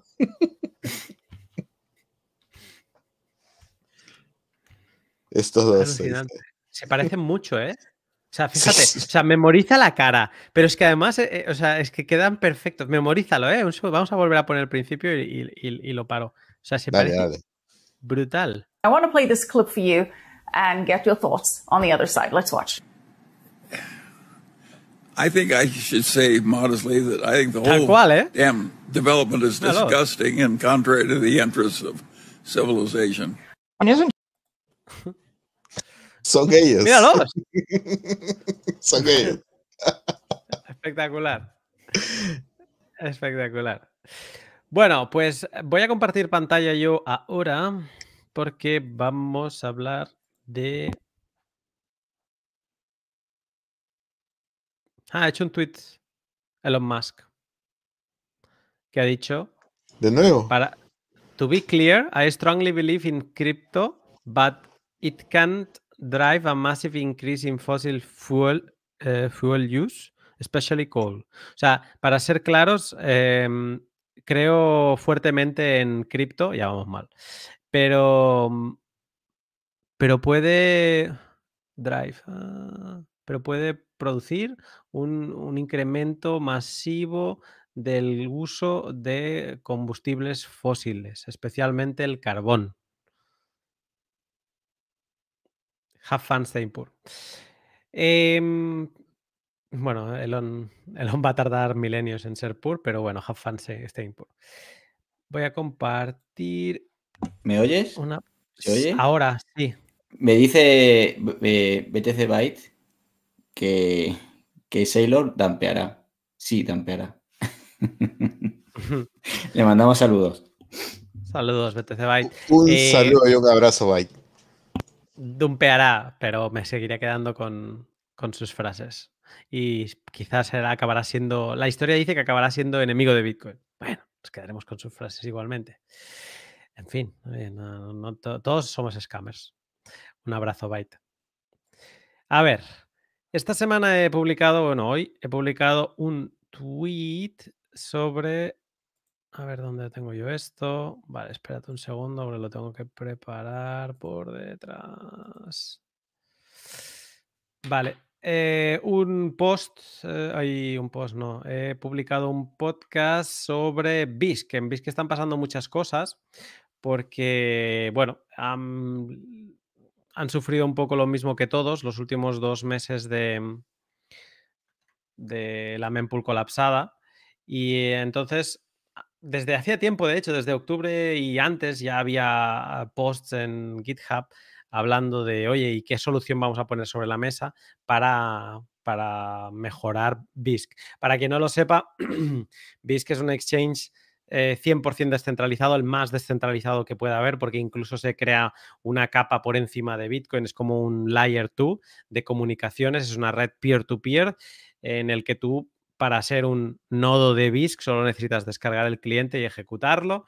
Y entonces en estas comunicaciones sirven para crear mercados, eh, ofertas, es como un panel de ofertas donde compra-venta de, Bitcoin entre particulares, que con un sistema de, de multifirmas para asegurar sin que haya intermediarios de ningún tipo, eh, porque incluso el multifirma es un 2 de 2, no es un 2 de 3, pues eh, para asegurar que haya un intercambio justo entre, entre particulares. ¿no? Entonces, eh, ¿qué pasa? Ahora mismo en BISC para hacer una- un intercambio se requieren de cuatro transacciones de Bitcoin. Todas ellas juraría que son multifirmas. Entonces, para bloquear fondos no hay ningún problema porque las multifirmas aparecen como, como transacciones normales, pero para desbloquear fondos, eh, las transacciones de multifirmas son, son más grandes en tamaño de bytes y por lo tanto son más costosas. Entonces, lo que se han encontrado es que en una situación en que la mempool no bajaba de 10 sa- sats por byte en épocas buenas, pero los 15 y los 20 eran lo normal, pues mm, 30 dólares se te iban como mínimo en esas cuatro transacciones. Y se están poniendo diferentes opciones sobre la mesa de cómo, cómo solucionar este problema. La primera solución es, es sustituir estas cuatro transacciones por un sistema de una única transacción, que ya solucionaría bastante el problema de momento, pero pero se, se están valorando diferentes opciones. A la más, de las que más han sonado han sido la, la que ha propuesto Wiz de utilizar Liquid como, como base mm, de la divisa base de, de BISC, ¿vale? Y eso recibió muchas críticas. Este developer ha dicho que no era para ser únicamente Liquid, sino que sería BTC y Liquid para quien quiera hacer intercambios sin, sin tantas fees. Luego hay eh, otras propuestas que proponen que BIS se convierta en un multiprotocolo donde se puedan, puedan hacer muchos tipos de intercambio, intercambio de Lightning, intercambio de Atomic Swaps, intercambio de todos tipos. Incluso también ha habido un fork de alguien que dice que ya está bien, que Monero tiene que tener más importancia dentro de BISC y ha forqueado eh, BISC para convertirlo en Aveno Dex. ¿Vale? Todo esto lo estoy explicando muy rápido ahora, pero lo, lo charlo en detalle en el podcast que he publicado hoy con Félix Moreno. Y Félix Moreno ha publicado una propuesta también, que esta propuesta se llama SISC, a Simplified DEX. Eh, lo que propone eh, SISC es un poco volver a un modelo mucho más eh, pues eh, espontáneo, sería la palabra así, y incorporar nada, unos pequeños cambios en el BISC actual para, por ejemplo, permitir intercambios con Lightning y estudiar y experimentar con los modelos de seguridad. BISC permite intercambiar entre particulares con bastante seguridad, si no total, porque utiliza un- unas fianzas que has de depositar y entonces si eh, no actúas bien, te pueden retirar esa fianza y pierdes pues bastante dinero. Entonces, ¿cómo podemos sustituir estos modelos de seguridad que están muy bien pero que requieren muchas transacciones eh, cuando estamos, por ejemplo, intentando intercambiar pequeñas cantidades? Lo hablábamos hace unos, unos cuantos programas, que la dificultad de obtener 5 dólares en Lightning. ¿no? O 5 euros en, en Lightning o un euro en Lightning. En ninguna plataforma de intercambio peer-to-peer vas a conseguir eh, un intercambio así porque es que ya solo en comisiones, como hablábamos antes, pues estamos hablando de 20, 30 o 5 dólares o 6 dólares en una buena época. Entonces, lo que ha propuesto Félix para empezar a practicar esta, este tipo de intercambios y ver qué opciones aparecen es, eh, han creado una hoja de Excel. De hecho, en un inicio estaba en Google, ahora acabo de ver que lo han cambiado ya y donde la gente puede libremente venir y escribir una oferta. Esto es como un panel, ¿vale? Eh, es básicamente sería lo que veríamos en un exchange, o sea, lo que hay detrás de en, un exchange, pero tú eres el market maker, tú eres el que, el que pone la, la liquidez o, o la- las órdenes, ¿no? Entonces, Aquí, en, en- esto es básicamente lo que es SISC, ¿vale? Es un experimento, pero del que te puedes beneficiar desde ya. Y tú pones en estas primeras tres columnas lo que quieres, ¿no? Por ejemplo, yo he hecho un experimento para ver si alguien se anima a practicar y, mm, he puesto pues que quiero Monero, ¿vale? Porque una de las cosas que pretende SISC es eh, permitir también ver si la gente quiere poner otro tipo de, de monedas que no sean solo Bitcoin, pues aquí tienes total libertad. O sea, esto es total libertad de todo, ¿vale? Entonces, yo he puesto una oferta, por ejemplo, que yo quiero Monero y a, cambio ofrezco Liquid BTC, ¿vale? Eh, esto sería, mm, yo lo estoy, el intercambio lo, pretendo a, precio de mercado, o sea, en el momento en que se el intercambio al precio que hay en el mercado. Eh, la unidad de intercambio sería esta. Y aquí una cosa muy interesante que, permite esto es que como modelo de seguridad, aquí trabajamos en las reputaciones que hablaba antes Arcat, ¿vale? Ey, ey, ey, ¿dónde vas? ¿Dónde vas? Ah, es que no, vale, aquí. Básicamente, el, eh, aquí yo pongo el contacto, ¿vale?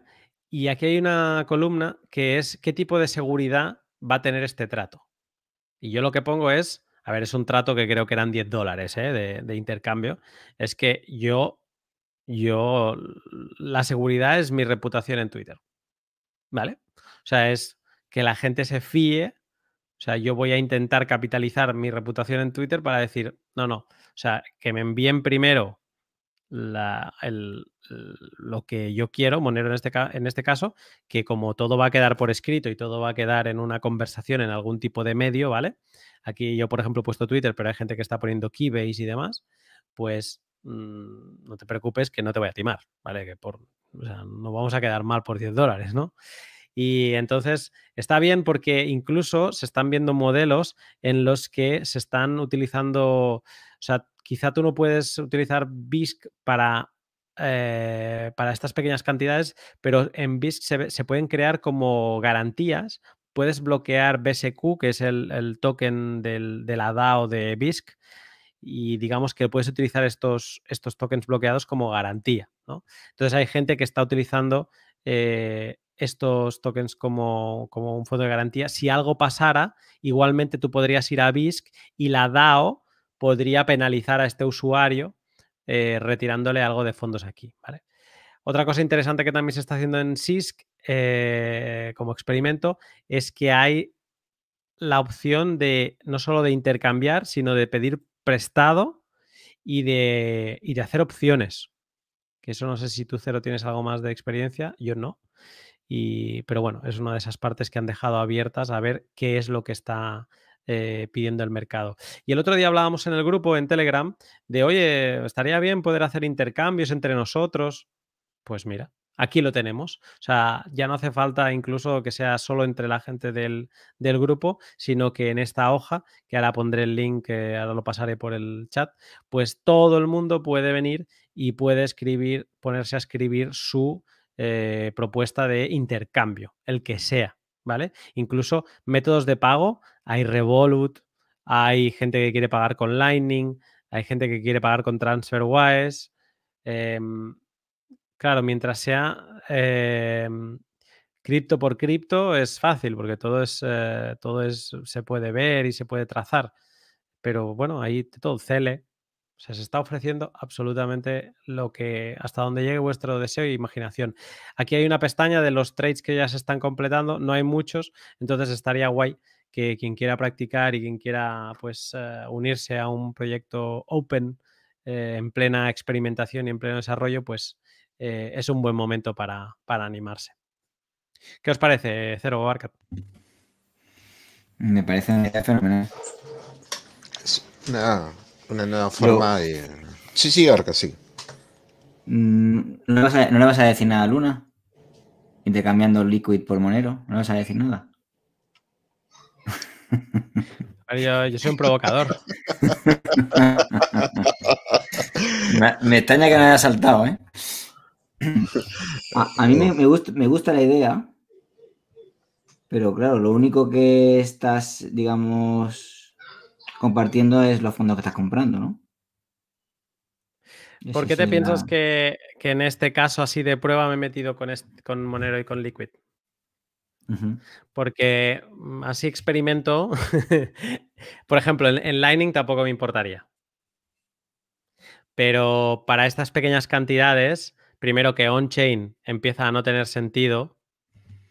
Y entonces, mm, tan expuesto, eh, de nuevo, Satoshi decía que tuvo una dirección, mientras no la pongas asociada a tu nombre o a tu seudónimo, nadie va a saber que es tuya. Entonces, yo no ahora mismo, o sea, utilizando mi reputación de mi nombre aquí de Lunaticoin, eh, no voy a, a poner una cosa que me vincule. Es que, pero no tiene sentido, además, es que son cantidades muy pequeñas. Mm, Sí que tiene sentido utilizar Lightning aquí. Lightning Sí, sí, la- podría ser. Mm, Porque ahorita ni siquiera las shitcoins son tan baratas, ¿ah? Porque muchos han superado el, el dólar. Ahí está matando a alguien ahí donde cero, ¿eh? Verdad, tenemos el enemigo en casa y no lo sabíamos. Bueno, esto de decir que es interesante porque hay muchas propuestas, hay otras que son más teóricas y que se está divagando y tal, tal, tal. Y esta me, me- me ha encantado, aparte que es de Félix, porque es que Félix dice, yo no sé desarrollar, yo no soy developer, pero, pero sí que sé hacer esto y creo que con esto ya se puede experimentar. Y, y bueno, ya se está, ya se está experimentando y, y si te pones a investigar un poco eh, qué contactos hay por ahí, hay gente conocida de la comunidad que está, que está intercambiando. ¿eh? O sea que, que bien, bien, me gusta que la gente se, se anime.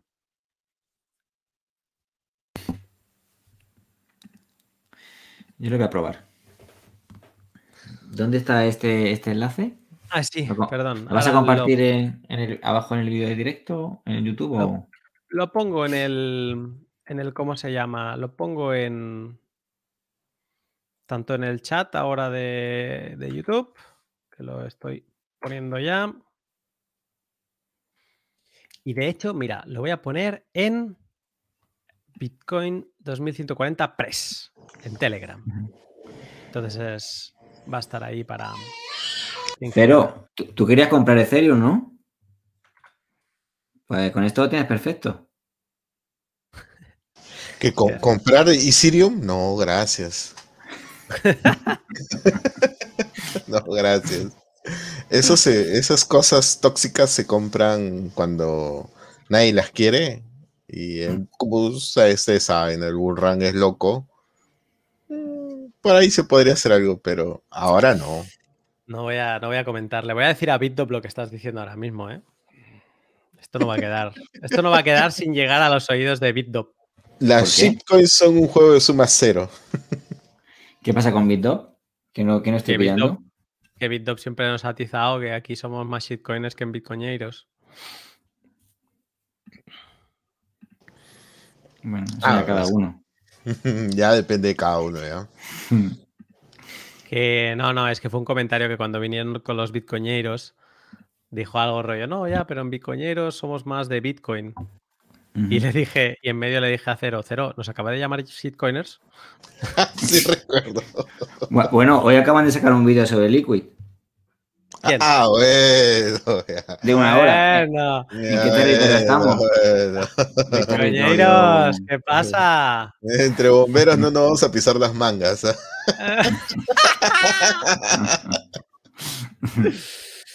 Ay, ah, un abrazo a, los bitcoineros y a, y BitDop en especial.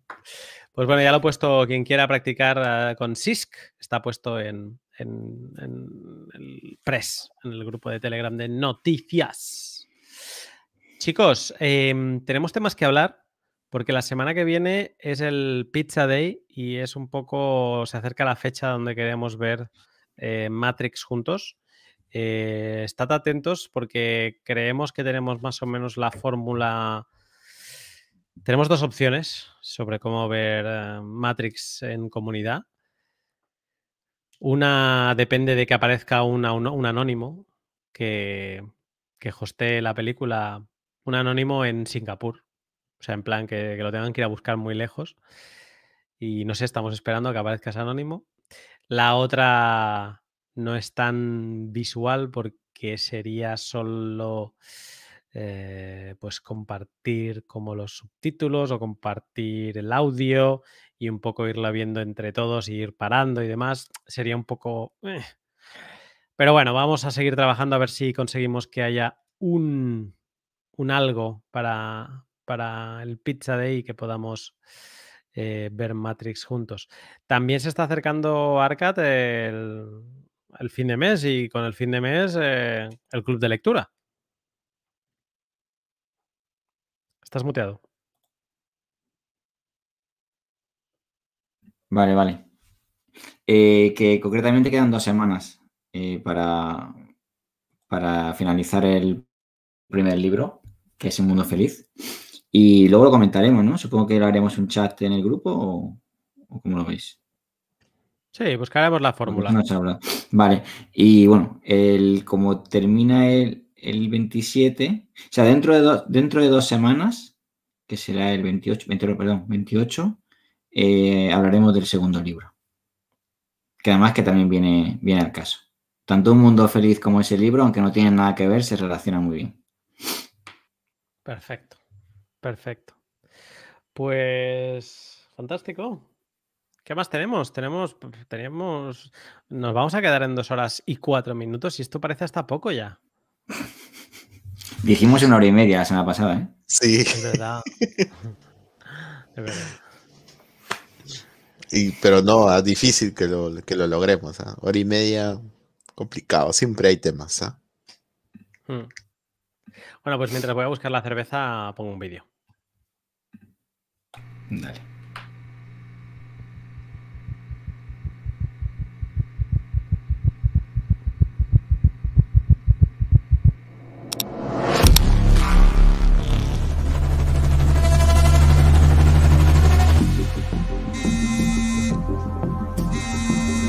Yes, Bogdanov, he did it.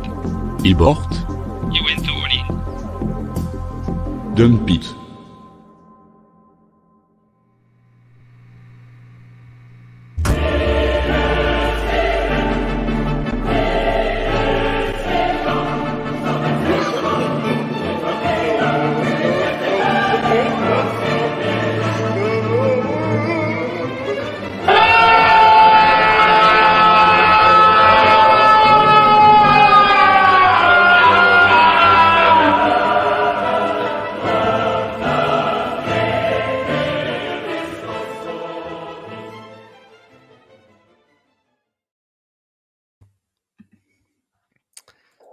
Más de uno ha estado vendiendo hoy Bitcoin a lo loco.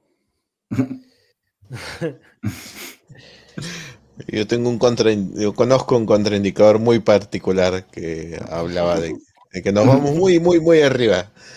Y ya nos estábamos yendo muy, muy abajo. No, es increíble. Cada vez que compartes una captura, automáticamente pasa lo contrario. O sea, es, es de loco. O sea, si fuese al revés, sería el más famoso del mundo. Pero es que no acierta ni una el chacho. Qué increíble. Es loco.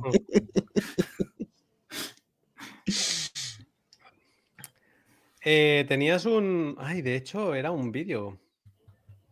eh, de un billete que pasaste, ¿no? Claro, claro, claro que sí. Sí, sí, Lo- ese es- sí. es el que- es el que falta. Tiene que ir, ah, tiene que, por favor, Luna. Que Voy, a buscar, voy a buscar. Es que me ha encantado, me ha encantado cómo se ha vuelto loco cero con el tema. Em, bueno, no sé, hablad de cosas. Yo estoy con mi cerveza. Mm. Lo acabo de reenviar. Ah, vale, fantástico. Gracias, Cero. ¿A cuál? Pero el del billete. ¿Este es el del billete? Cero que ha compartido. ¿Qué narices envía? No, este no es esto. ¿Qué te habrá mandado? Cero, nada, no, no. Me ha enviado, me ha enviado cosas raras. Cero, ¿qué, qué narices envías, tío? Bueno, eh, ¿a que tengo que poner otro vídeo? Si no hablo, no, no hay actividad o qué? Cero, No, pero a ver. algo, Evergiven. A ver, ¿no se, iba, ¿no se va a hacer un concurso? Ya, pero vamos Claro. a ver, voy a, voy a buscar el vídeo. Vaya, vaya. Bueno, mira, va, mientras lo busco os pongo a que, que también ha estado hablando de- del tema. I guess Bitcoin bulls like you, Anthony, were uh, more than happy to uh, to accept Elon's endorsements in terms of you know accepting it for payment and putting it on the balance sheet. Uh, what do you think now? Uh, that that and, and what do you think occurred to him? Just suddenly, because he knew all along all these things, and, and suddenly you know he's on Saturday Night Live one second, and then you know a couple of days later he drops this bombshell. What what do you think is happening? Yeah, thanks so much for having me, guys. Um, look, I think that we've got to just kind of stick to the facts, right? And I always say, don't listen to what they're saying, just watch what they're doing. Elon Musk is still long billions of dollars of Bitcoin. Between Tesla, SpaceX, and personally, Elon Musk owns billions of dollars of Bitcoin, and he's not selling it because of this kind of energy narrative. The second thing is that the facts are overwhelming. 75% of miners use some form of renewable energy. And the reason is because the financial incentive is for miners to go around the world and find the cheapest power. That is their biggest cost input when they're mining Bitcoin. And so they're financially incentivized to go find this renewable power. And when you start to look at the comparisons of how much coal is used in uh, Bitcoin mining, it's dwarfed by things like um, the uh, coal that is used in the banking system. Or you'll hear a lot of times people will say things like, there's more electricity consumed by the Bitcoin network than in some countries. But what people fail to say is that the American consumer, their use of Christmas lights consume more power in a given year than some countries' electricity consumption. And so I think what we've got to just remember here is that the financial incentive is to adopt renewable power. We have a lot of overwhelming data. There's been study after study after study done that shows that is what miners are doing. And I think that what we're going to see here is that this is going to be a launching pad for Tesla to eventually launch a renewable power mining rig or some sort of mining equipment. And so I think that this is actually just part of a marketing ploy by Tesla, draw attention to the issue, and then come up with a solution and kind of save the day. But it's important to remember Elon Musk did not sell any Bitcoin because of this. And I don't think that he's going to change his mind about the future prospects of Bitcoin. It's simply a way for them to change that narrative so that they can go ahead and launch a product in the future. También habla muy bien, ¿eh? Pompleano. Sí, pero también tiene sus deslices, ¿ah? Deslices Mm. o, o deslices totales. O sea, Sí. Se embarra. No, pero independientemente, eh, habla, o sea, el, el discurso que tiene me gusta. Sí, sí, lo, tiene claro. Lo tiene claro. Ujú. ¿Encontramos Bueno, el video? Sí, sí, sí. sí. Eh, eh, yo me, me había confundido. No, un poco más y me envía, vete a saber qué, ¿sabes? Me banean de Telegram casi. Em, este vídeo estuvo en Twitter esta semana, estuvimos comentando y nos dio una idea. Vamos a verlo.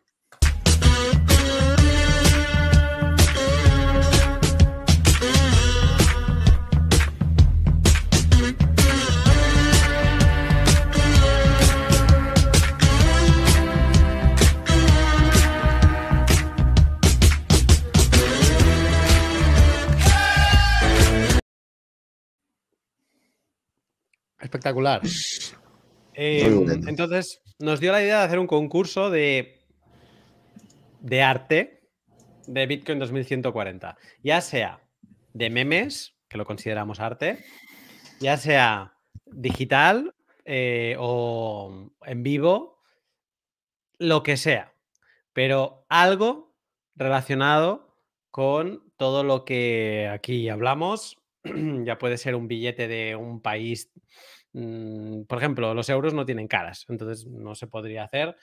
eh, pero si alguien tiene un billete de otro país, en vuestro país tienen caras y queréis hacer algo parecido como lo que de salir, pues también. eh, o, hacer un meme o lo que sea, ¿vale? Pero tendríamos que, para, para- para formar parte de, este concurso, eh, vamos a crear un hashtag que tenemos que crearlo aquí en vivo. cero, Arcat. ¿Qué os parece eh, hashtag DB2140 arte? Ori- mejor. Qué original. Muy original, o sea, me estaba a punto de petar la, la originalidad. Iba a decir amparte, pero eso ya es más complicado de escribir. DB 2140, o, o- o qué prefieres, Cero? DB 2140 NFT. Adiós. Uh, eso le ha ya, gustado. va- ya vamos a empezar, por favor. Bueno, hashtag DB2140 arte, ¿vale? Y entonces, en una semana vamos a ver eh, aquí en el directo, eh, vamos a tener una sección para ver qué arte, quién se ha animado, a lo mejor no, no nadie se va a animar, a ver quién se ha animado a, a hacer algún tipo de creación, meme, lo que sea, ¿vale? Entonces, ¿vamos a tener ganador o no, chicos? ¿Va a haber un tipo de, "Buah, este es el mejor? Hombre, claro, un concurso con Claro. una recompensa, ¿no? Meritocracia. Por supuesto. Y, eh, ¿y qué vamos a dar? ¿Un kilovatio de energía verde? Satoshi. Unos satoshis. Show me the money. Mm, price pool. mm, ¿Cuántos? ¿Cuánto, ¿Cuántos? ¿Cuánto podría ser? ¿Cuánto? Mm. ¿50.000 satoshis? Dale, 50.000 Satoshis. Venga, empezamos por ahí. Ya, duplicamos. Yo duplicamos. 100. Para que se animen. Quiero ver. Se, se vuelve loco. 100. 100.000 100.000 satoshis. 100.000 Al satoshis. primer concurso de meme barra arte barra mm, amparte de mm, Directo Bitcoin 2140. H- Hashtag, almohadilla, hashtag D de Dinamarca, B de Barcelona, 2140 arte. En Twitter. Y nos tenéis que etiquetar. Nos tenéis que etiquetar. Tenéis que etiquetar al, al de arroba bitcoin barra baja 2140. Porque entonces ahí estamos. Estamos ahí con el ojo puesto. Y en una semana, concurso de 100.000 satoshis, que no es tontería, ¿eh? 100.000 satoshis. ¿Cuánto sería en cervezas o en cenas esto, 100.000 satoshis? al Son mes? 50 dólares. Madre mía, es, es, es- la cena es más barata, ¿no? Bueno, Mm, 50, colación. 50 dólares ahora. Si sube el precio, pues más todavía. Alcanza para un whisky. Bueno, pero si Elon sigue hablando, ya son 40 dólares. Y si sigue hablando, 30. Ujú. Y si sigue hablando, cenamos ramen. Vamos a terminar haciendo un concurso Ramen 2140. Ramen 2140. Yo en verdad he encontrado, porque me acabo muy desquiciado con todo esto, he encontrado una empresa, una consultora para, para Tesla y para Elon Musk en general, en todo lo que, lo que quieran hacer. Eh, si os parece, os enseño la empresa, os hablo un poco de ella. A ver, a ver. So you're the only company in the world that does nothing? Se, se ha cortado, ¿no? Ha empezado como acelerado, ¿no? En medio. Espera, vamos- voy a volver a ponerlo, a ver si lo carga bien. So you're the only company in the world that does nothing? That's correct. Then what do you do all day? Well, nothing. Other companies are working really hard. yeah, so? Well, they're making money. Exactly. And we don't want that to happen. Why? Let's say we make a million dollars profit this year. But with the 15% monetary expansion that's going on these days, that only leaves us with like $100,000 after 15 years. You see, if we work, we lose $900,000. That's why we do nothing. Then how do you pay your bills? Bitcoin. So you're buying and selling Bitcoin all day? No. We do nothing. But you give advice to your clients, right? Yes. What kind of advice? To do nothing. And they pay you for that? 150,000 a year in Bitcoin. Why would they pay you $150,000 to tell them to do nothing? To prevent them from doing stupid things. When the Bitcoin crashes, they call us. They're like, it's crashing. Should we sell? And we're like, oh, wait a minute. Do nothing. And that saves them millions of dollars. Yeah, it's actually brilliant. Yes, we're quite aware of our brilliance.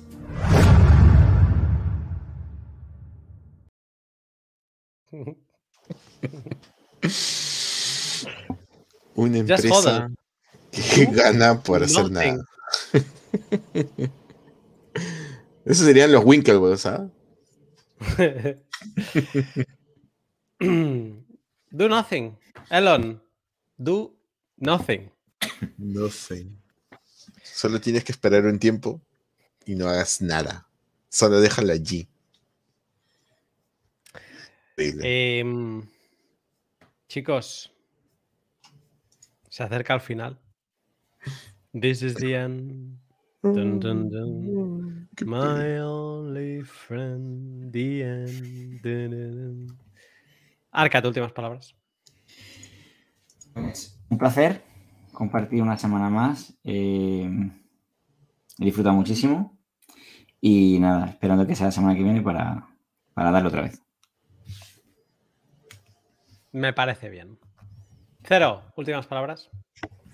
Bueno, un gusto haber eh, hecho un directo más. Siempre es, es renovador, ¿no? Es, es entusiasma. Ayer jueves y uf, está con toda esa energía para, para empezar.